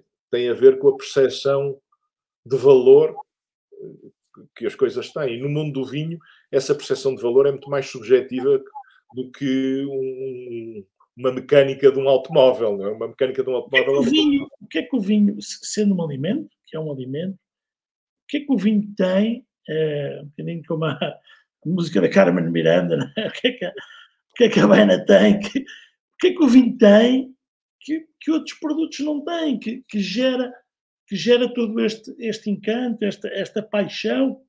Vemos às vezes discussões apaixonadíssimas, vemos muitas, graças a Deus, sobre, sobre vinho, algumas com mais fundamento, outras menos. Um, vemos. Uh, nós estamos aqui os dois à conversa e temos aqui muita gente ainda bem uh, a assistir sobre vinho e não estamos a falar sobre. Se estivéssemos a falar, se calhar, sobre batatas fritas e perdoem-me, se calhar, os entendidos de batatas fritas, não, não, não conseguiríamos ter matéria para todas. Eu há três anos que faço isto, todas as segundas-feiras. O que é que o vinho tem? Eu, eu, uma, eu acho que o, o, o, vinho, o vinho viveu ao longo do, do, da história eh, muitas, muitas fases. Uma, foi sempre um alimento, foi um alimento que esteve relacionado com, com, com festas, com, com o desprendimento, com o gozo, com o gozo físico, com o prazer físico, de tal maneira que, há, que, que até haviam o desde o vinho, não é? O baco, e as bacanálias, que eram as, as festas, portanto, esse prazer. Hum, mas essa euforia que o vinho cria, se calhar ajudou a criar algum mistério sobre o que é que, o que, é que levava as pessoas a saírem de si próprias para, para, para passar a, a a, a, desfrutar de um, do, momento, do, do, do, prazer físico, não faço ideia. Mas eu acho que o vinho se trans, transformou muito no, num, num ponto de conversa eh, por não ser obrigatório, por não ser um produto, um, um alimento essencial. Foi, durante muitos anos, como, como aporte, aporte de calorias, não é? durante muitas décadas e muitos séculos. Mas não é um alimento essencial. Vivíamos fisicamente bem sem o vinho. Será que vivíamos espiritualmente bem sobre o vinho, sem o vinho? é um pretexto para as pessoas se juntarem. Eu, eu, eu, eu é engraçado porque eu, eu praticamente não bebo. Há, há, há várias décadas que eu não, praticamente não bebo. Uh, não é por nada. É prove, prove, prove, prove, prove, mas não bebo. Bebo quando tenho amigos, quando tenho. Eu só bebo quando estou com pessoas, uh, quando estou com num momento completamente relaxado. E o vinho não é, é importante no sentido do prazer físico que me dá, mas do acompanhamento que me dá, porque consegue juntar, porque estou junto de pessoas e, e, e, é como antigamente era o cigarro, não é? As pessoas tinham um cigarro na mão e, e o cigarro levava à conversa, era um, um, momento. Eu nunca fumei na vida e sempre testei fumar, mas uh, percebo que, que, que, aquilo funcionava como um, como um, um apoio social. social. E eu acho que o vinho, de alguma forma, tem esse, tem esse condão. Mas depois há muita história ligada ao vinho. E essa história vem desde o tempo da antiguidade. Nunca existiu um deus do cigarro, existe um deus do vinho, nunca existiu o deus da, do bife com batatas fritas, nem do ovo estrelado, não é? Existiu um deus do vinho. E, portanto, há uma, alguma ligação, há uma, uma atração espiritual por uma espiritualidade que se descobriu no vinho e que se transformou num poço de história ao longo da história. E com a diversidade das marcas, e à medida que essas marcas foram desenvolvendo, a partir, sobretudo a partir do século XVIII, um, em que há um trabalho de marcas mais importante, uh, tudo isso se transforma e a sociedade vai adaptando-se, vai se adaptando a esse, a esse momento e a esse produto de uma forma diferente do que se faria com qualquer outra. A bebida com água não é a mesma coisa, mas com chá já é. Portanto, tudo aquilo que, que ultrapassa o, a necessidade física e a. Eh, porque é que não há grandes marcas de, de, de águas? Não, não, não, ninguém fica excitadíssimo com uma marca nova de água que apareceu ao, ao lado da porta, não é? Nem com uma marca de pasta dos dentes. É? mas fica nem, nem com uma marca de arroz, não é? mas fica-se com aquilo que não, não faz parte do essencial, julgo eu. Uh, ainda bem que assim é, porque nos dá trabalho a todos. É? Exato. muito, muito bom. Dando aqui um salto e para, para funda Quinta Val da Ana Maria em 96, estou em erro, não é? É 96. 96. Pronto, e, e, acaba por ser um projeto durante, durante é. mais de 20 anos a Quinta, Maria, é, a Quinta Val Dona Maria pertencia à família da minha mulher, estava arrendada ao Grupo Symington desde 1973, pela, pela avó da, e os avós da, da Joana. Um, quando chegas a uma altura que, que nós procurávamos uma propriedade para criarmos o nosso próprio projeto, e, e, e falou-se, a Joana fala com a avó e nós propusemos comprar a quinta para não haver questões de heranças nem nada, coisas complicadas, propusemos comprar a quinta. Foi aceito e tem uma coisa engraçada, porque nós assinamos o contrato eh, de compra da quinta em 96, em setembro. Eu falo com os meus amigos e parentes Symington sobre essa questão ao longo do tempo, sobretudo com o Paul e com o Peter, era com os dois, um pelas, pela ligação uh, mais próxima que tenho com o Paulo, há, há muitos, muitos, muitas dezenas de anos, uh, com o Peter pela parte técnica também, e porque era o responsável da produção. E, e no princípio, logo no, em setembro, eu digo: olha, se eu pudesse ficar com meia dúzia de quilos para fazer a primeira experiência, era ótimo. E, pá, vocês dizem quanto é que custa, eu pago, compro as uvas, vocês cedem-me o que for, 2 mil, 3 mil quilos, não, não, não dá. E quando dizem não, senhor, a gente entrega a quinta antes do prazo acabar, a quinta é tua, não está problema nenhum, eh, e tu ficas com a produção pelo preço de custo. Vamos dizer qual é o preço de custo que nos custou tratar da quinta durante um ano, e é com isso, e ficas com isso e ficas com a produção inteira. E, portanto, eu consegui arrancar logo no primeiro ano, não fiz uma grande produção. O Dirk diz, anda cá fazer o vinho a Nápoles, então fomos fazer o primeiro vinho na, nos, nos, lagares de Nápoles em 96. Minha filha Francisca tinha 10 anos, foi a única pessoa que entrou da família a pisar o vinho com fato bem amarelo, há fotografias a provar isso. Uh, e fizemos o primeiro vinho, por isso é que o Dirk diz que é o melhor vinho que eu algum dia fiz, foi o Valdora Maria 96, foi feito em Nápoles, nos lagares e, e numas pipas limousin que o Dirk me deu para pôr o vinho a envelhecer. E, e assim arranca o projeto de Valdona Maria uh, e, e, e, era para ser o projeto que foi, quer dizer, não, nós, o, o problema de, de, arrancar um projeto quando, quando o dinheiro não abunda é que no mundo dos vinhos a gente só mete durante muitos anos, não é? Eu ia trabalhando aqui ou ali, no Crasto e no Valado até no Crasto até 2000, no Valado até 2007, mas eh, depois eh, em parceria com a José Maria da Fonseca para criar o Domini entre 2000 e 2005 e mais tarde em 2011 para pôr a vida em ordem com a ajuda de quatro amigos eh, o Paulo Azevedo, o Ângelo Palpério, o Carlos Moreira da Silva, António Lobo Xavier e depois mais dois noutra, noutra área, que o Valdemar Pereira da Silva e o Frederico Magalhães, que me ajudaram durante entre 2011 e 2015 e 2017 a, a pôr a vida em ordem e a, e a, tocar o projeto para a frente. Eh, em 2006 eh, é-me oferecido pelo meu primo João Vanzeler, Vanzelers e Companhia, que na altura não era mais que marcas e uma folha de papel em branco com a, com a, com a empresa, e que me oferece como presente de Natal, e eu faço o primeiro vinho do, da Vanzelés de Companhia, que era o VSD Branco 2006, na colheita 2006, e eu já tinha feito o branco, não sabia o que é que havia de chamar, foi o primeiro vinho da Vanzelés de Companhia na altura, e comecei a desenvolver em paralelo Valdora Maria Vanzelés de Companhia, tendo a noção de que não era a minha capacidade a prazo de ficar com as duas coisas, desenvolver as duas e, não era, não era muito grande.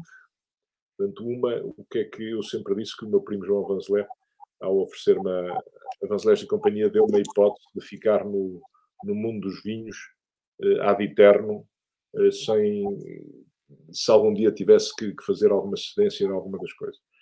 E eu, em 96, quando entrei no Val Dona Maria, quando fui em conversa com os meus primos da Quinta da Aveleda, tinha falado porque é que não fazemos as coisas em conjunto? Não calhou na altura, porque eh, não, não era o momento adequado para a Quinta da Aveleda. Estou a falar do pai do António de Martim, do, do pai do António e de, um tio, e de um tio do António de Martim na altura, era o Luís, eh, morreu infelizmente em 98, e, e, mas não calhou e pronto. Em 2015, 16, eh, começamos a, a, entrar em conversas para desenvolver a Vanzelés e Companhia, que era o nome de família comum, era a nossa ligação familiar com os Guedes da Aveleda, como é com os Guedes da Sograp.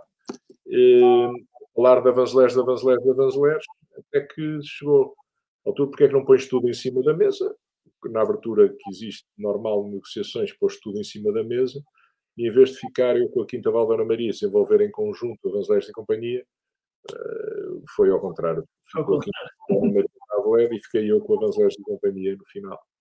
Estive na Aveleda como executivo até final de 2000 e chegou à altura, eu também só teria mais três anos e pouco.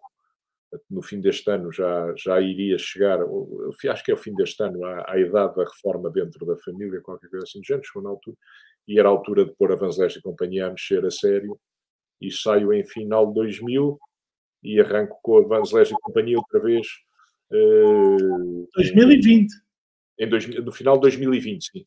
Eh, no dia 1 de janeiro de 2021 é que eu arranco com a Vanzeleste. Dá gozo, dá-lhe gozo também estes, estes, estes recomeços, estes... estes... Dá-me um certo gozo, já, já, já chega, já, já fiz. Porque eu, entretanto, criei uma empresa em Espanha com um amigo meu, portanto, uh, em touro, não é? Mas... Uh, ao mesmo tempo, ele é que faz a maior parte do trabalho hoje em dia, porque ele é que vive lá, não sou eu e conhecemos a jogar rugby.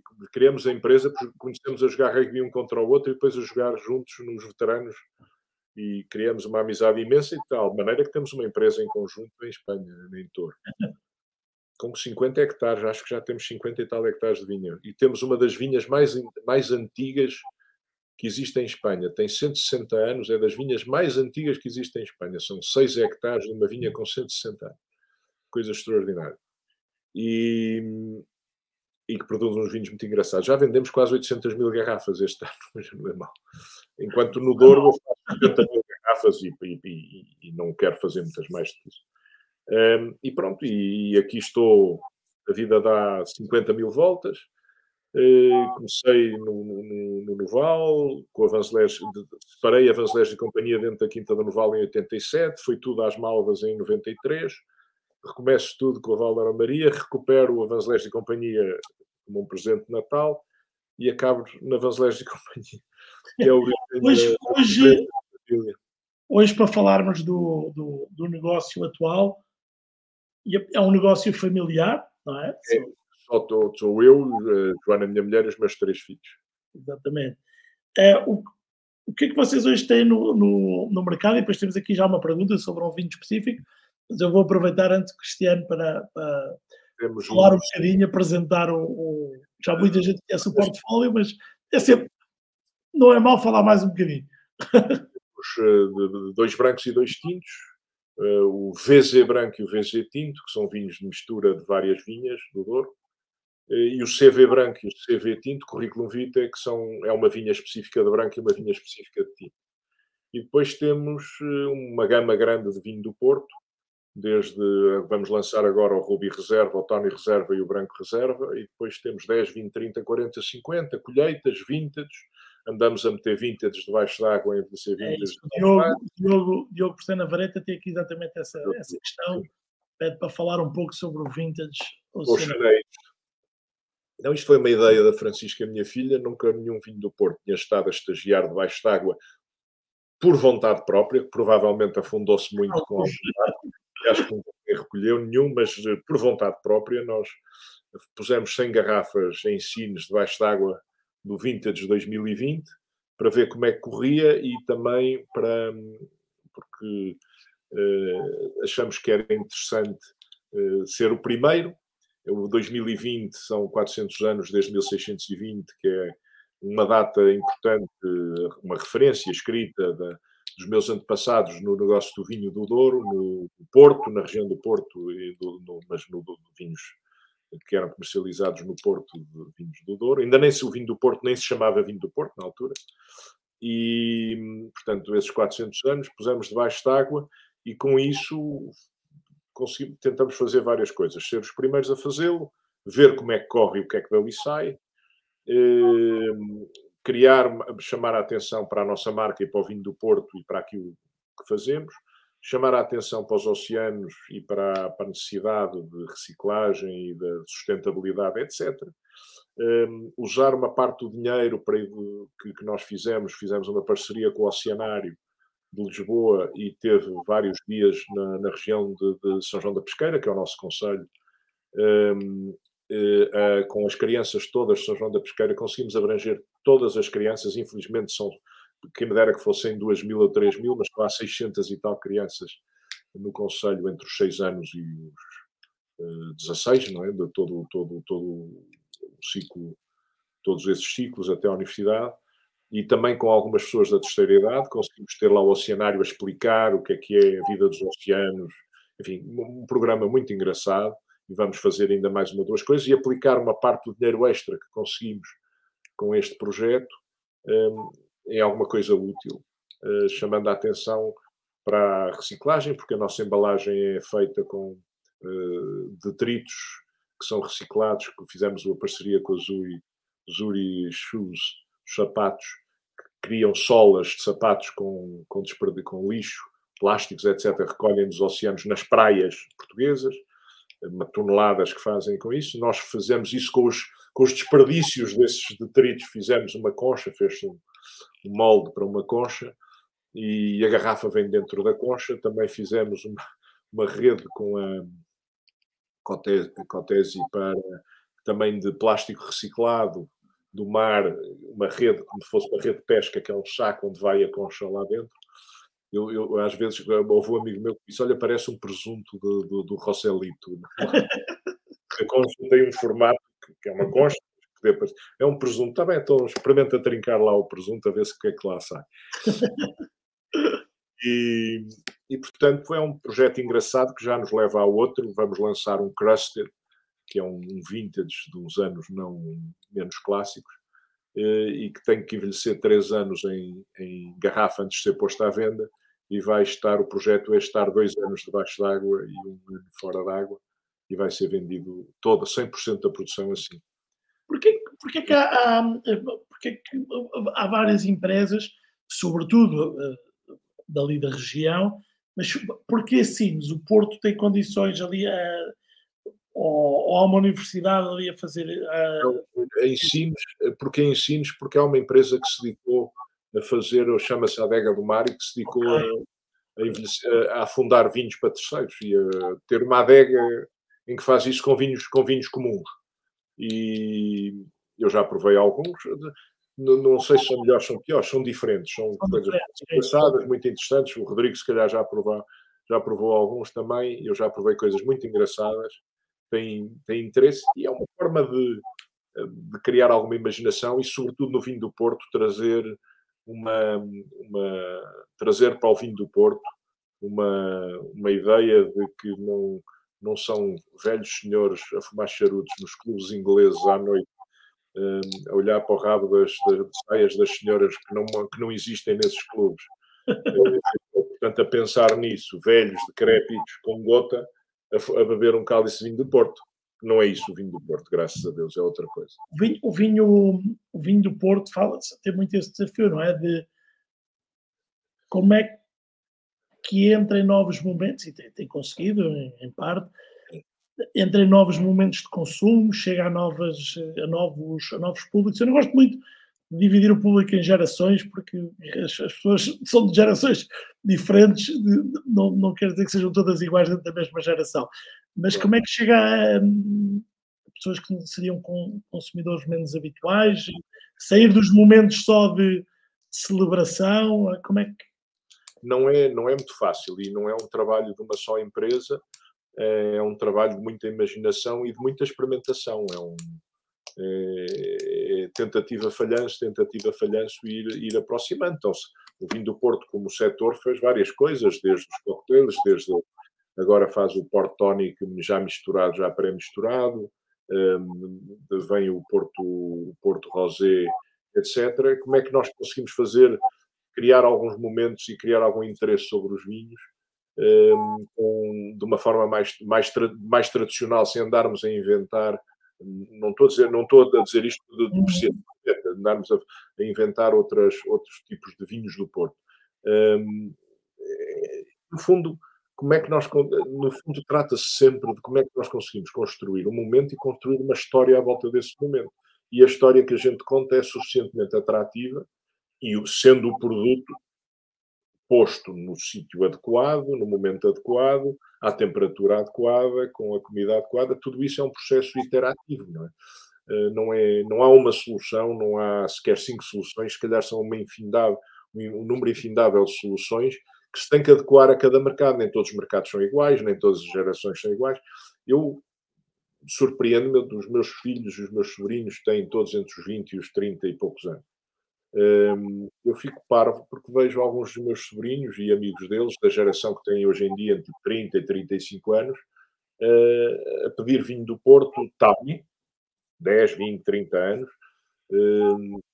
a pedirem ao, ao tio, posso comprar uma garrafa, depois já partilham com os amigos, fazem, juntam-se, fazem, depois, vinho do Porto, coisa que eu posso dizer que na minha geração fazíamos nós, que estávamos ligados ao vinho do Porto. Quem não estava ligado ao vinho do Porto já não fazia isso na minha geração, em Portugal.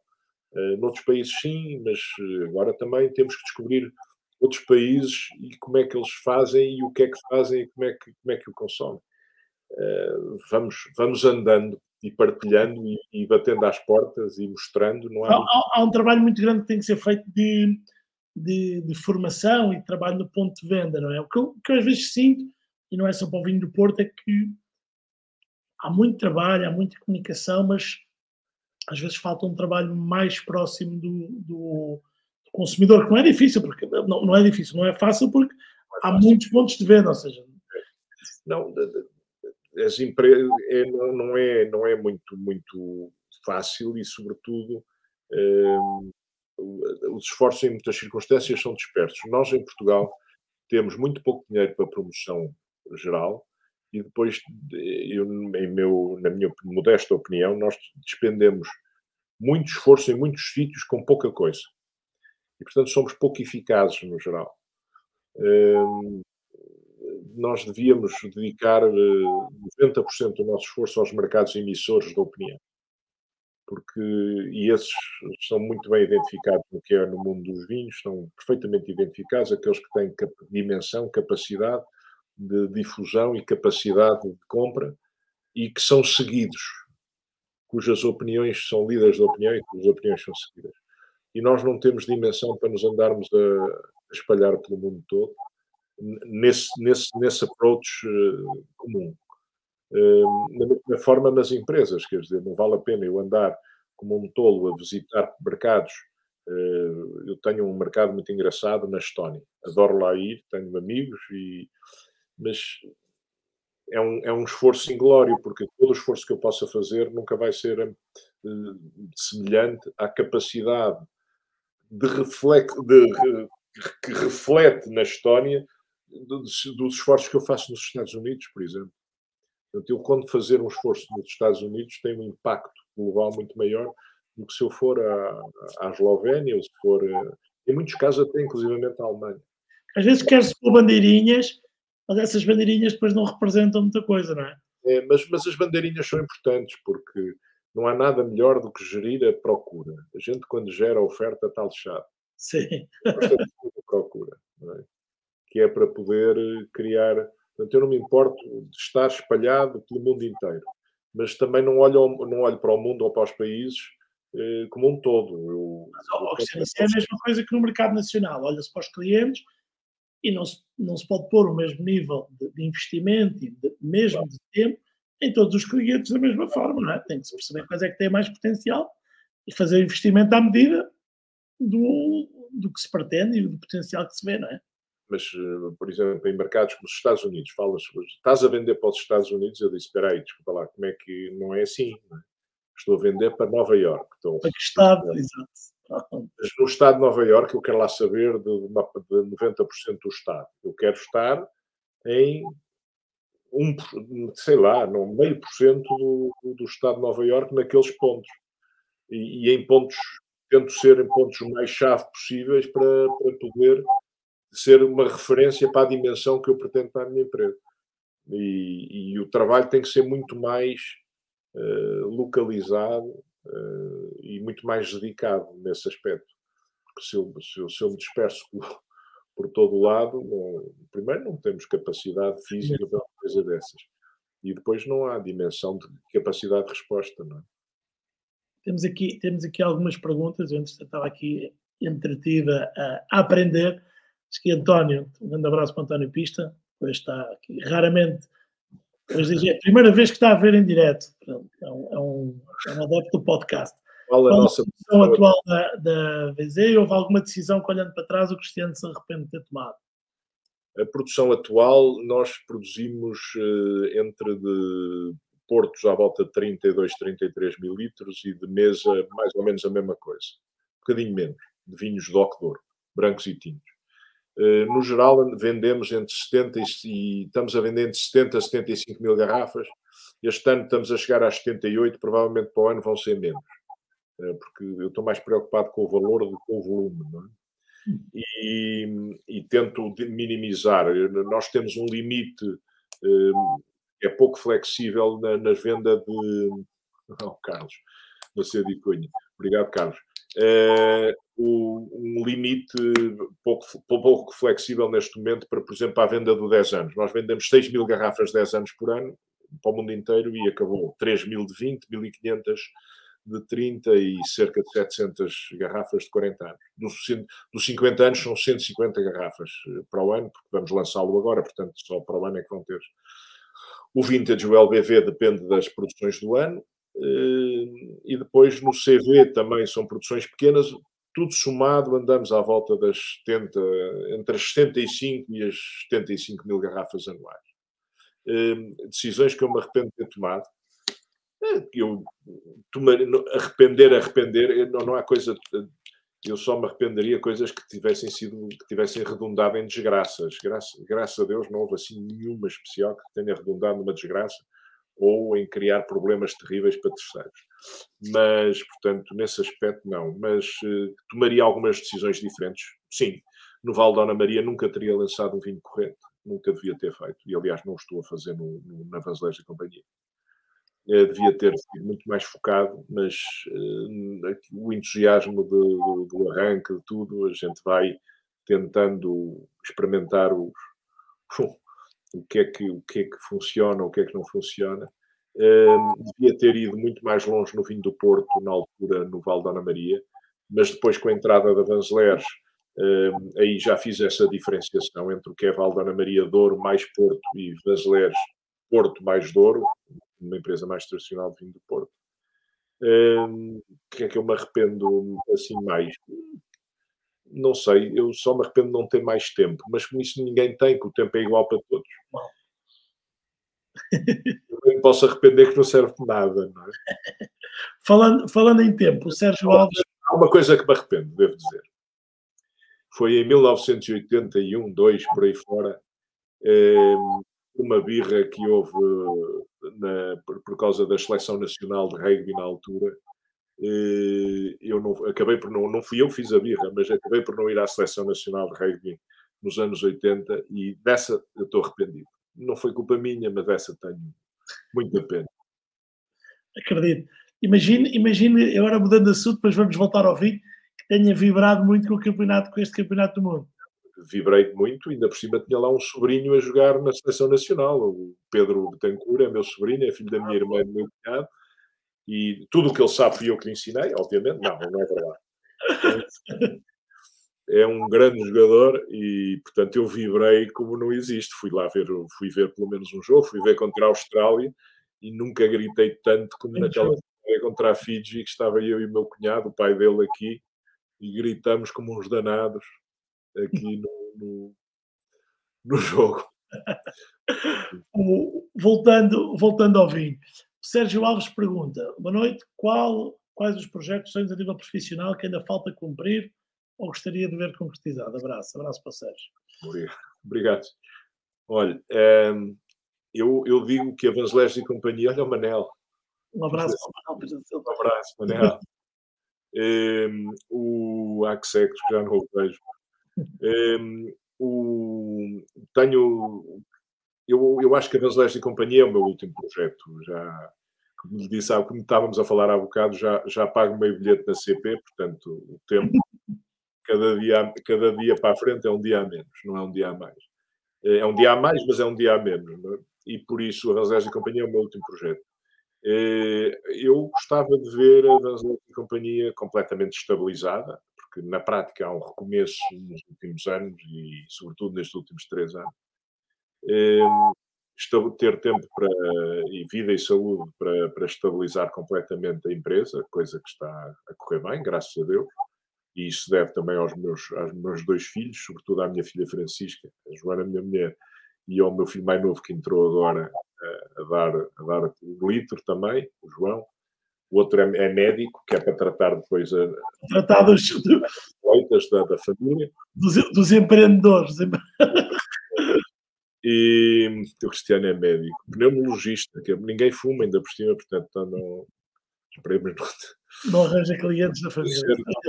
Fígado, mas eu também não bebo, portanto também não serve para nada. É, mas hum, esse é um.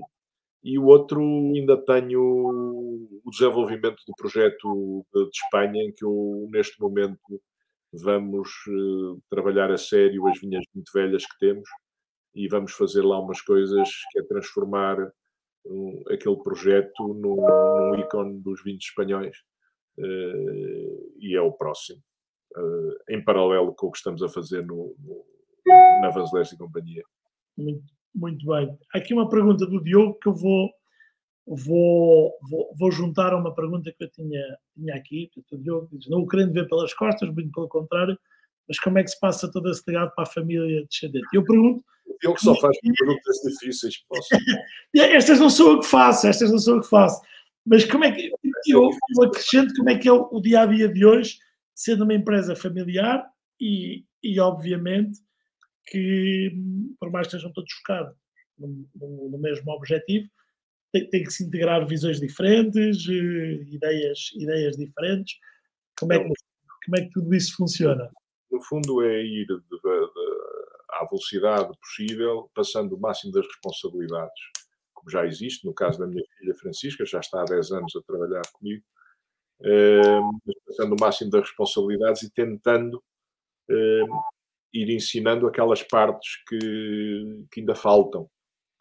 Eh, e essas ensinam-se só com o tempo. E mais do que dizer muitas coisas, ensinam-se sobretudo vendo fazer, com capacidade de acompanhamento. Eu tive essa sorte e o azar. Muitos fui lançado às feras muito cedo, mas tive alguma sorte de ter tido tempo muito curto, mas com, com pessoas que sabiam muito e ter aprendido dentro da minha família, mas depois também com muitas pessoas de fora dentro do setor. E isso é o que eu tento fazer de uma forma um bocadinho mais caótica do que aquilo que seria razoável, porque a, pressão é sempre grande para, para que as coisas aconteçam, mas hum, passando de, eu já me custa viajar, ao fim de 42 anos já estou farto de aviões e de aeroportos e para mim é um sacrifício. Um, e, e, e, conseguindo que os meus filhos e, e, as pessoas que trabalham connosco, não só os meus filhos, que tenham essa, essa capacidade de, de aprender comigo e, de me perguntarem, de extraírem, de saberem extrair de mim, que é mais não, é o mais fácil é, é extrair, mas o saber extrair do que o saber comunicar. Sobretudo hoje em dia que cada um tem as suas vidas e as suas estão espalhadas e nós não temos um escritório onde estamos todos juntos. Uh, portanto, isso torna as coisas um bocadinho mais difíceis. É, uma, é um, um desafio é ter as vidas suficientemente organizadas para haver momentos em que se consegue fazer essas partilhas e passar o conhecimento. Porque no vinho do Porto, o fundamental eh, no vinho de mesa, o conhecimento é mais fácil de ser transmitido. No vinho do Porto, ele só se transmite com o tempo e com a experiência. É a única, a única empresa do mundo com 400 anos a trabalhar em, em modo remoto. É uma empresa, é uma família. Uma família. Uma família tá bem, mas, é uma, mas é, uma, é uma empresa com 400 uma família, empresa a trabalhar em modo, em modo remoto, por isso. É, isso é, não há muito a fazer. Bom, mas há uma, há uma parte que nunca é remota, que é a parte, que é a parte da vinha, não é? E da, e da... Não, essa não é remota, essa tem que ser. Essa nunca pode ser remota. Oh, Cristiano, aqui para, para terminar, já estamos aqui longe. Já uma hora e meia. Eu tinha falado com a Francisca e disse o que é que eu terei para dizer numa hora. Pronto, já está numa hora e meia. a Francisca também já esteve aqui a sofrer já há uns bons anos. Ainda não era o Wine to Help, era Tinto Cão. E a, a, Francisca esteve aqui, eu acho que foi durante a pandemia ainda. Uh, mas a, a, minha pergunta é, neste momento, uh, há muitos. Aliás, este, este convite surgiu aqui de uma troca de e-mails por causa da, da, da conferência, da Wine Future Conference em novembro. e, e, obviamente, por uma longa história de, de, de ligação da, da, da, família do ouvi falar muito. Olha, oh, Rodrigo, isto não é para ser simpático, mas uma pessoa com quem eu aprendi muito e que muito me ajudou, sobretudo naqueles primeiros tempos, foi o seu pai. Eu isso não esqueço. Foi mesmo, não é por ser simpático, não é por estar a ser simpático. Vou-lhe vou transmitir, ele provavelmente depois. A minha mãe está a ouvir. A minha mãe está a ouvir. A minha mãe, a minha mãe. Foi, Holanda, e que maturavam, e que maturavam coisas. mas, mas falam sempre com muito, com muito, com muito carinho e foram momentos também, para eles também muito desafiantes, não é? Porque não... Pois foram, pois foram. um, mas, mas estamos a viver momentos desafiantes no mundo do vinho. Eu sou da opinião, e ser um bocadinho mais novo, que sempre houve momentos desafiantes, ou seja, por uns motivos, por outros, há sempre, há sempre desafios nos, nos, nos negócios, nos, nos mercados, mas agora vivemos questões concretas de a questão da saúde, que é o lobby da saúde, a questão das alterações climáticas. Uma questão que eu acho que essa tem que se olhar com muita, as outras também com muita atenção, mas se calhar não se olha com tanta atenção, que é a concorrência de, de muitos outros produtos, seja, há muitos produtos fora do vinho, às vezes está-se muito focado em concorrer com o vinho, mas há muitos produtos que surgiram que não existiam e que concorrem hoje com o vinho, as pessoas é? são, são, os seus momentos de consumo são, são limitados. Um, como é que Cristiano olha para isso como um todo, ou seja, como estando dentro do mercado do vinho, depois em concreto a empresa, como é que vocês estão a tentar antecipar nos casos e reagir nos outros? Não, é? Não uma empresa pequenina como a nossa não é, é fácil e é muito difícil. Hum. É fácil uh, porque nós não temos muitas alternativas uma empresa pequena ou se dedica a um nicho muito específico de mercado, eh, ou eh, se tenta ser muito abrangente, vai morrer rapidamente. E o nicho de mercado de gama muito o mais alta possível, com um valor, um valor acrescentado e de uma qualidade superior, eh, eu acredito profundamente que os cavalos, é? os cavalos foram um produto essencial durante muita parte da humanidade, hoje em dia não deixaram de existir, continuam a existir, eh, passaram a pertencer a um, a um, a um nicho de mercados muito específico, seja ele uh, elitista ou não. Há as duas coisas no mundo dos cavalos. E, portanto, nós temos que, eu acredito que no mundo do vinho, eh, pelo menos, eu acredito que o mundo do vinho como um todo vai sempre sobreviver e vai ultrapassar, como, como fez ao longo da história, e não vai deixar de existir. Eh, enquanto existir a humanidade. Eh, mas, eh, no nosso caso, tentamos que isso. Olha, Lourenço, obrigado.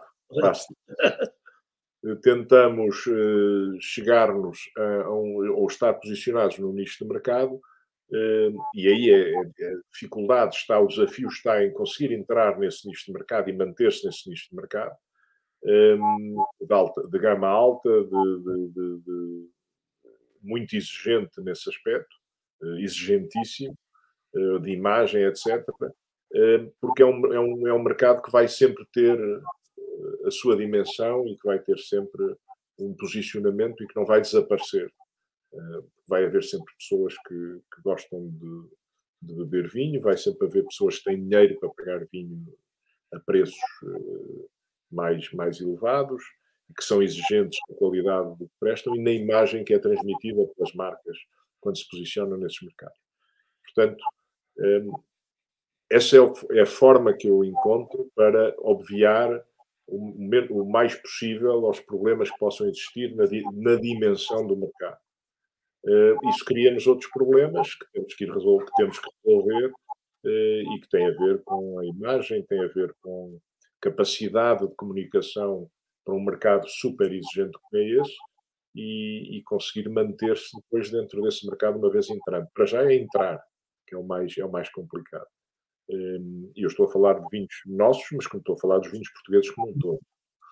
Um, e, portanto, o vinho do Porto tem uma vantagem nesse aspecto, porque é um, abre portas, de alguma maneira, para, para determinados mercados.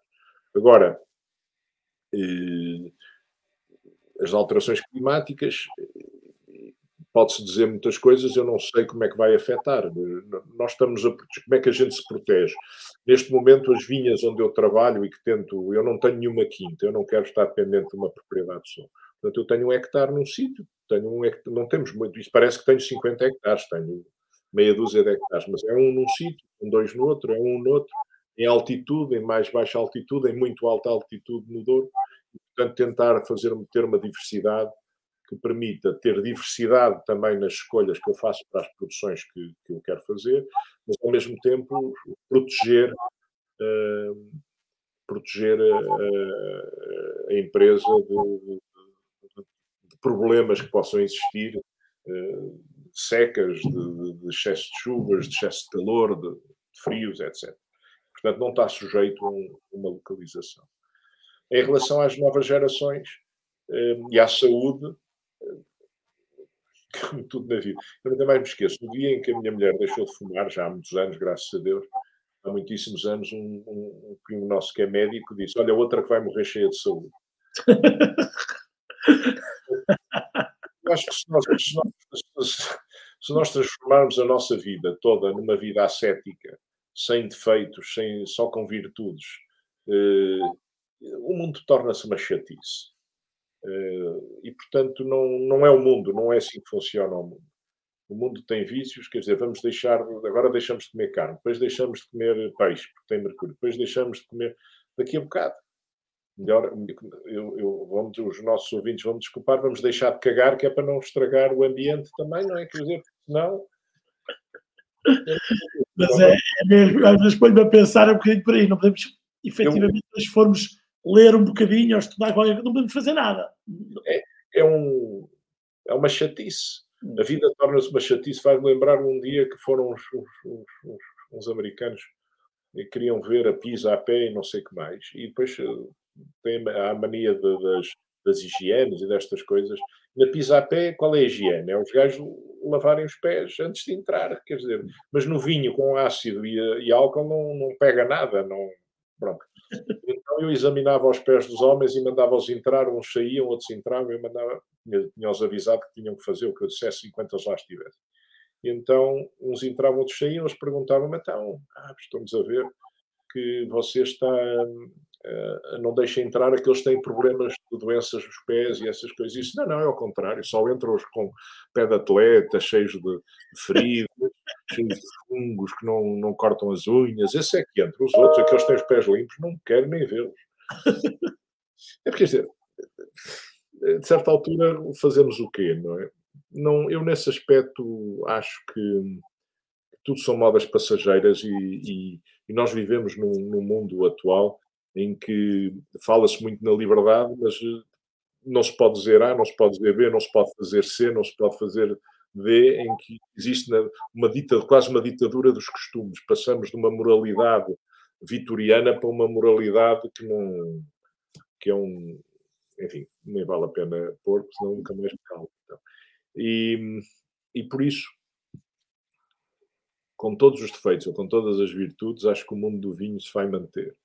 E nós tentamos sobreviver, viver e sobreviver uh, no mundo do vinho, uh, olhando para, para, um, para, para, a parte daquelas em que nós acreditamos que, que se vai manter, passa lo que passa, como dizem os espanhóis.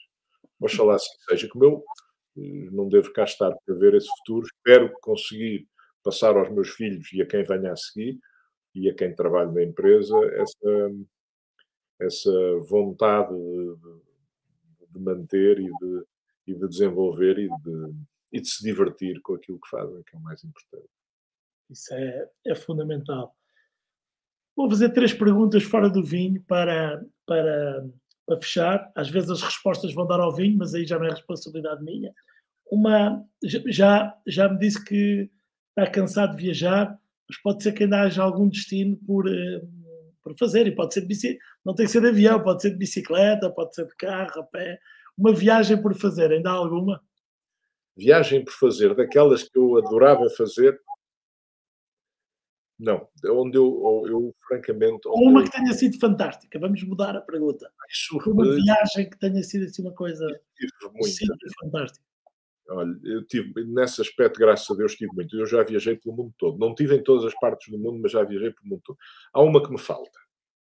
Essa ainda vou fazer. Que é ir ver um jogo dos All Blacks à Nova Zelândia. E já, já vi noutros sítios, mas na Nova Zelândia nunca vi. E ir, ir visitar a Nova Zelândia e tenho lá um par de amigos uh, com quem joguei rugby, contra quem joguei rugby eh, nos veteranos e que gostava de visitar e de, e de passar lá uma. Essa gostava de fazer. Uh, vale por várias, porque é longe. Fica longe, mas é. Uh, de resto, viagens, fiz viagens muito divertidas na Europa toda, graças a Deus. Uh, mas onde eu mais me divirto e mais, mais gozo me dá, devo confessar que ainda é passear-me por Portugal é o que me dá. Eu sou, eu sou caçador. Uhum. Eu adoro ir para o monte e com os cães e com os meus amigos. E, e é isso que mais gozo me dá. E é essas as viagens que, que eu não posso deixar de fazer. As outras, aquelas que eu tenho obrigatoriamente que fazer, é ir com os meus amigos veteranos jogar rugby durante de dois em dois anos, pelo menos para os torneios internacionais. Essa tenho que fazer. Já falhei a do ano passado, não posso falhar a do próximo ano. Um, um talento que não tenho gostaria de ter? Eu canto maravilhosamente. Não vou exemplificar aqui porque para não, para não ofuscar qualquer pessoa, que devem calcular. O talento que eu, que eu não tenho e que gostava de ter, adorava saber desenhar. Eu tive 10 a desenho técnico na universidade, desenhos, porque tínhamos que fazer tudo à mão, não havia computadores, não havia nada. 10 porque eu sou um desastre. Com régua e esquadra ainda lá vai, mas sou um desastre a desenhar. Meu avô era um, um, um desenhador absolutamente extraordinário, pai da minha mãe, e essa eu gostava de fazer. Tenho qualquer talento. Também não tenho talento nenhum para cantar. Portanto, Já somos dois. Nem para cantar, nem para desenhar. Por fim, um conselho ou uma história que hoje contaria ao, ao Cristiano que quando ele começou a sua vida profissional. ou quem? O meu filho Cristiano? Não, não, não, não. Ou, assim. Contaria a mim próprio quando começa a vida profissional. Cristiano 2 contar ao, ao Cristiano que começou a vida profissional. Não. Ui, meu Deus do céu, são várias. Mas em termos de, de vida profissional, hum, há, há, há, uma, há uma que, que, que, eu, que, eu achei, que eu achei piada. Eu um dia fui, fui para, para a Dinamarca para fazer uma, uma apresentação de vinhos. E foi logo em 81 e estava preocupadíssimo porque tinha que falar sobre o vinho do Porto, fazer uma apresentação e tal. Tinha 22 anos, como é que eu faço isto e tal, mas, mas falar sobre vinho do Porto, os estilos, os tipos, o que é que era, que sabem, tudo isso não precisava de preparar nada porque eu tinha todas as bases, sabia exatamente o que é que havia de dizer. Quando lá cheguei, o meu agente tinha-me dito que não tinha que falar, que só tinha que apresentar os vinhos e responder a perguntas que me perguntassem sobre os vinhos e acabou. Quando cheguei à Dinamarca, quando cheguei ao sítio da apresentação, o meu agente, nós estávamos a comemorar 100 anos de agência com eles da Quinta de Noval. Ele diz-me: Olha, agora é fácil, tá? tens ali a sala e tal, estão 120 pessoas, estava tudo sentado, virado para, para um palco. Pá, só tens de fazer uma apresentação, não fales mais de 30, 45 minutos. Hã? Epá, recomendação como é que eu fiz e falei 45 minutos, tiveram que me mandar calar. Fui para o lado, pedi uma garrafa de vinho do Porto de 10 anos, bebi uma garrafa de um trago só. Tiveram que calar ao fim de 45 minutos. Eu até inventei, eh, falando na elítica e do movimento do sol, porque é que o decanter andava da esquerda para a direita. No... Portanto, olha, a recomendação é a inspiração muitas vezes está no fundo de uma boa garrafa de vinho do Porto. Não exagerem, é melhor prepararem-se antes, mas numa aflição funciona. Se estiverem muito aflitos, passem para 20 anos. Resolve. Cristiano, muito, muito obrigado. Foi obrigado. Eu gostei muito. Olha, um grande abraço. Prazer. Pai, Ana Maria. Um beijinho obrigado. muito grande. A minha mãe ainda cá está, mas depois eles, eles, eles ouvem sempre amanhã. Tá vou, vou, vou, mostrar ao meu, ao meu pai. Agradecer aqui a todos os que, os que estiveram connosco, à Mailboxes de Campo de Cristiano, uma, uma saúde. Olha, eu não trouxe. Eu também, eu, eu também, eu muitas vezes, como é segunda-feira, também não, não, não trago vinho. Eu estava todo sozinho em casa, pá, e hoje, hoje, hoje mas também estive aqui entretido com a, com a nossa belíssima conversa, não me, não me tive a dedicar ao vinho. Um grande abraço, um, um abraço, abraço, a todos e um até a próxima. A todos. Até breve, Rodrigo. Um abraço.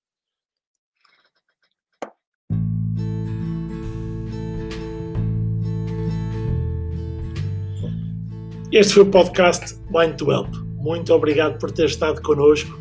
Partilhe, siga-nos nas redes sociais, Facebook, Instagram, YouTube Wine to Help e contamos consigo na próxima conversa. Um grande abraço e até para a semana.